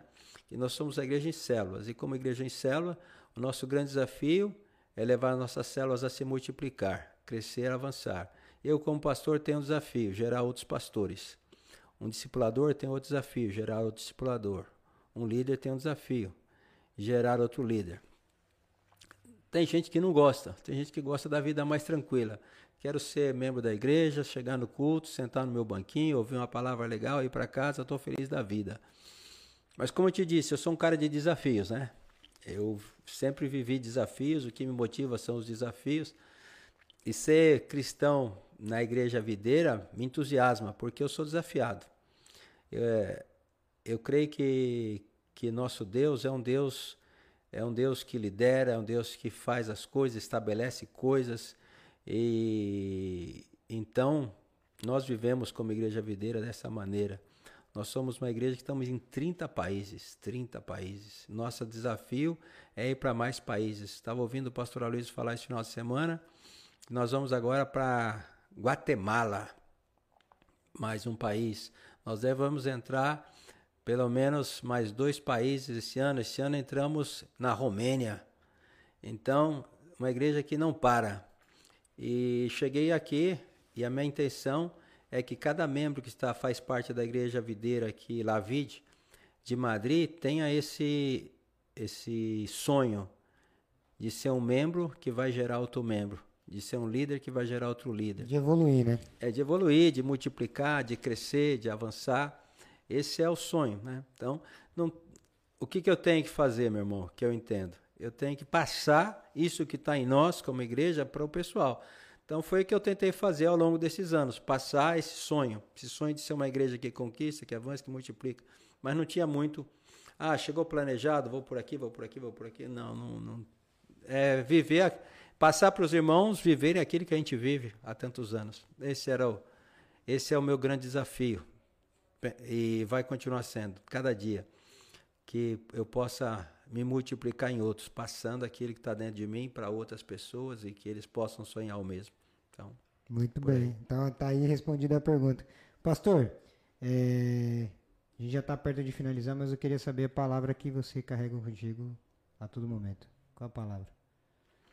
Uma palavra de Deus que eu carrego comigo em todo momento é, está em Apocalipse. Eis que tenho posto diante de ti uma pequena porta, ainda que seja é, pequena, ninguém a poderá fechar. Amém. É, essa palavra eu ouvi da minha professora de escola dominical, Adelina. Adelina, isso há muitos anos atrás. Ela falou essa palavra e eu falei: Deus está falando comigo através dessa palavra. Deus vai me colocar como aquele que é uma porta pequena, mas não poderá ser fechada. E aí estamos vivendo isso. Muito bem. Agora eu vou dar uma atenção para a galera do chat agora, pastor. Provavelmente tem algumas perguntas aqui. É... Ah, o Natan Lisboa aqui. E aí, já tem uns 10, umas 10 pessoas conectadas, pelo menos? Pelo menos uns 10 a gente conseguiu? A gente chegou. Agora tem 35. Já chegamos a 39, produção me corrija se eu estiver errado aí, acho que foi o pico, foi 39, né? 43? 43? Então. Esse número tá bom ou tá ruim? Ah, tá ótimo. Eu não entendo nada disso, hein? É, equipe Olivia Genica. Não, Gernica. Gernica. Gernica ama esse pastor. Lucia Lu, testemunho poderoso, mandou aqui. É, Lucas Amelim, uma dica para quem vai encerrar um desafio desses agora. Desde a experiência. Entendi. Uma dica para quem vai encarar um desafio desses agora desde a experiência. É, o Lucas está perguntando aqui, está pedindo uma, uma dica aí para quem vai encarar esse desafio. Que, você, que o senhor está falando sobre é, gerar, né, gerar líderes, gerar pastores e de implementar mais firme a estrutura e visão. Não entendi, Lucas, a sua pergunta. Nima. Tá difícil. tá difícil. Nima, numa cultura de igreja já estabelecida. Ah, tá. Vamos lá, vamos perguntar de novo. Uma dica para quem vai encarar um desafio desses agora, desde a experiência: de implementar mais firme a estrutura e visão numa cultura de igreja já estabelecida. Pergunta bem estruturada, é difícil, hein, Lucas? Poxa. Eu diria que o grande desafio é você saber respeitar as pessoas que estão lá, que chegaram antes de você, e mesmo respeitando essas pessoas de uma forma muito gradativa e estabelecendo é aquilo que você entende que é a sua maneira de viver, né? Como igreja. Então, o que, que eu quero dizer com isso? Você não pode chegar num país onde já existe uma igreja estabelecida, onde já existe uma cultura, onde já existe uma estrutura, e você chega e fala: Bom, é... quem estava aqui não está mais, a partir de hoje quem está aqui sou eu e vai fazer do meu jeito. Isso é horrível. Se, se a gente vai mudar toda uma estrutura de igreja e chega dessa forma, eu acredito que no final você vai ter muito poucas pessoas com você se você faz desse jeito. Autoritarismo, né? É. Você. Eu estou aqui há sete anos e meio. A, a nossa intenção é fazer as pessoas entender que existe uma forma, talvez não é a que você goste, talvez não é no comodismo que você goste, porque todo mundo que quer crescer é, passa por desafios. Você não cresce, você não cresce sentado no sofá da sua casa. Ó, são 10 e 10, você está aqui, você trabalhou o dia inteiro. Seu amigo trabalhou o dia inteiro, vocês estão aqui porque vocês têm um sonho. E porque você tem um sonho, você paga um preço. Então, nós temos um sonho. E para esse sonho ser conquistado, é um preço. Mas eu não posso chegar, como eu te disse, fala pro pessoal, ó, fecha a casa e daqui para frente é desse jeito. Não, você pouco, pouco a pouco você vai é, realizando mudanças, né? mudanças, é, transicionando, fazendo com que uma cultura nova seja estabelecida. Existe resistência, existem pessoas menos resistentes, existem pessoas que abraçam a visão e compram a visão e estão com você. Então, eu tenho sete anos aqui. Você fala assim, 100% do pessoal em sete anos abraçou e é 100%? Não, não é. Seria, seria querer enganar a mim mesmo, pensar que, que é assim. Mas a grande maioria já entendeu, a grande maioria já é, caminha nesse sentido. Então, eu penso que o segredo para você transicionar de uma igreja que já existe para outra igreja que existe, respeitar as pessoas que estão, é, crer que o tempo, desde que você permaneça na sua posição, vai te levar a isso. Eu penso que é por aí. E, e você não abrir mão daquilo que você é, acredita. Eu não posso abrir mão daquilo que eu acredito. Mas eu também não posso chegar aqui e falar para você, ó, a partir de agora é assim e ponto. Eu tenho que respeitar o seu processo de adaptação e de mudança, porque claro. tem que ser respeitado. Muito bem, tá aí respondido, viu, Lucas? É, próxima pergunta aqui, Lubisco, grande Lubisco. É, pastor, boa noite. Pastor, essa é uma pergunta um pouco polêmica sobre, sobre aborto. Posso continuar? Quer responder? Aborto? É. Ó, oh, meu irmão, o que, que, eu poderia falar de aborto, né? Não, ele tem uma pergunta aqui. Eu vou ah. fazer a pergunta e você decide ah. se quer responder. Sim. Pastor, boa noite. Qual a sua opinião enquanto um homem cristão a respeito da criança brasileira de 10 anos que foi estrupada e, apesar de direito legal, foi privada de interromper a gravidez? Não sei se você está ciente desse assunto. É, uma juíza é, decretou que a, essa criança de 10 anos que foi estrupada não poderia fazer o aborto. É, não sei, ele está perguntando aqui sua opinião a respeito dessa, dessa possibilidade de ser interrompida a gravidez. Se você quiser responder, a gente deixa. Se não quiser, a gente segue para a próxima pergunta. É um tema bastante polêmico, o tema do aborto, não? É, isso é complicado. É complicado, é complicado para a mãe, para essa menina de 10 anos, é, é, levar uma gravidez. E também é, é complicado para o ser que está dentro dela, é, o ser que está dentro dela então vamos matá-lo. É. A Bíblia fala que quem dá a vida e quem tira a vida é Deus. É. Deus está de acordo com isso? Não está. Isso é uma loucura, isso é uma doideira. Agora, a maior loucura é um cara estrupar uma moça, uma menina de 10 anos. Isso é uma loucura. Tá, é, tá errado. Deus não está nisso. Deus não está nesse negócio. Mas também tirar uma vida, Deus também não está nesse negócio. Né? Eu não saberia definir é, uma coisa ou outra. O que eu posso dizer é para vocês é isso. O cara que fez, fez uma atrocidade, uma loucura. A menina de 10 anos é uma vítima, mas a criança que está dentro também, ela pode se tornar uma vítima. Né? Então, bastante complicado. Não, não sei definir isso tudo, não. Isso é só para Deus. Muito bem, muito bem. Bem respondido aí. Ficou a pergunta do, do Lubisco, grande Lubisco. É, que mais? Pastor Alexandre, homem de Deus, uma, uma, comentou aqui o Alex Orti. É, Alex, Diego Costa está aqui também, tamo junto. Quem? Diego, Diego Costa ah, Diniz. Você aí. conhece ele, né? Tem, uma, tem aqui do seu lado aqui, ele tem uma, uma nave aqui do seu lado. É mesmo? Sim, Não tá aqui, ó. Diego Costa Diniz, aqui, aqui, aqui, é na, faz parte da mesma nave aqui de vocês aqui do lado aqui. Ah. Antes de você estar tá aqui, quem estava aqui era o Diego Costa. Ah, então, Diego. sim, sim. Temos que conversar, Diego. Mas então, pastor, é o seguinte, a gente já está finalizando aqui. Eu gostaria agora que o senhor pudesse olhar para aquela câmera. Porque aqui no nosso, no nosso podcast, nosso objetivo, nosso intuito é fazer com que as pessoas evoluam. Entendeu? Sim. Cresça de alguma maneira, saia da zona de conforto. Entendeu? E eu gostaria que você pudesse dizer algumas palavras para quem está nos assistindo, de forma que possa incentivar essas pessoas a sair da zona de conforto e a evoluir. Ok.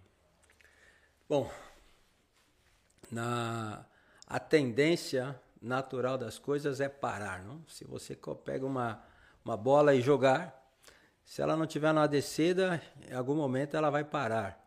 A tendência nossa, naturalmente, é buscar aquilo que é mais tranquilo, mais confortável, é, não ir para uma zona de confronto, não é, enfrentar desafios. Mas, infelizmente, aquele que fica na zona de conforto, ele alcança muito pouco.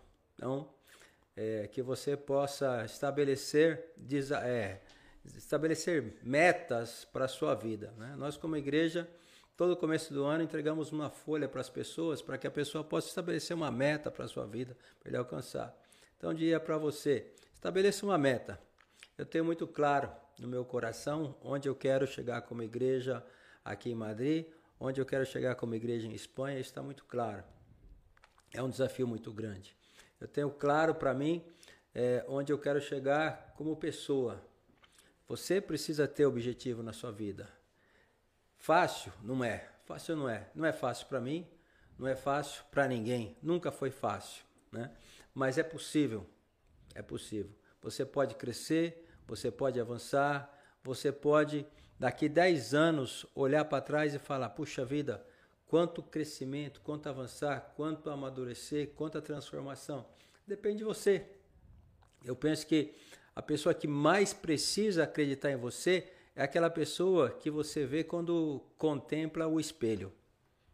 Essa é a pessoa que mais precisa acreditar. Então, acredite. Deus acredita em você. Deus acredita em você, né? Deus acredita em você, Deus te ama, Deus quer ver você crescendo, avançando. A palavra de Deus sempre vai ser uma palavra que te leva a um crescimento. Eu nunca vi Deus falando para a pessoa assim: Ó, oh, eu vou fazer de você um nada. Deus nunca falou para alguém, eu vou fazer de você um nada. Deus sempre pega, ele fala que ele vai pegar coisas pequenas e confundir coisas grandes. Deus pega Abraão em uma cidade chamada Ur, casado com uma mulher estéril e fala: sai dessa terra, sai do meio da tua parentela, que eu vou te levar para uma terra. Lá nessa terra eu vou fazer de você uma grande nação. Então Deus sempre te leva para isso, né? O profeta fala: alarga as tendas da tua habitação, ou seja, cresce, avança. As coisas de Deus sempre estão aí nos desafiando a um crescimento, a um avançar. Eu creio que você tem potencial. Estabeleça metas, estabeleça desafios, faça cursos, leia, é, atualize, esteja se inteirando. E você vai avançar, você vai conquistar. Você pode. Amém? Creia nisso. Amém. É isso aí. Então, galera, é o seguinte, com essa palavra firme e forte do pastor Alexandre Marcos Armelim, a gente se despede. Muito obrigado por estar conosco até aqui, pelos comentários, pelas perguntas. Sabe que sem vocês a gente não, não a gente não, nós não somos nada, porque o agente somos já, já foi, né? então, sem vocês, nós não somos nada. Obrigado por, por comentar, por compartilhar também. Então, deixa aquele murro no like, beleza? Se inscreve no nosso canal. Vai lá no Instagram, dan.martins com 2T, Douglas Valente e Brazucas Brothers. E é claro, Alexandre Marcos Amelim. Se inscreve lá, segue a gente. Vocês vão ficar atentos a todas as novidades que a gente vai trazer aqui pro canal. Tem já a entrevista para o mês de julho, já programado. Tem calendário aí que a gente logo, logo vai deixar no ar. Valeu? Fica aqui, pastor. Ô, meu querido, uma alegria. De verdade, um prazer. E, gente, um beijo desse velho e querido preto. Hay alegria em teu coração? Sim que aí. Sei que. Amém.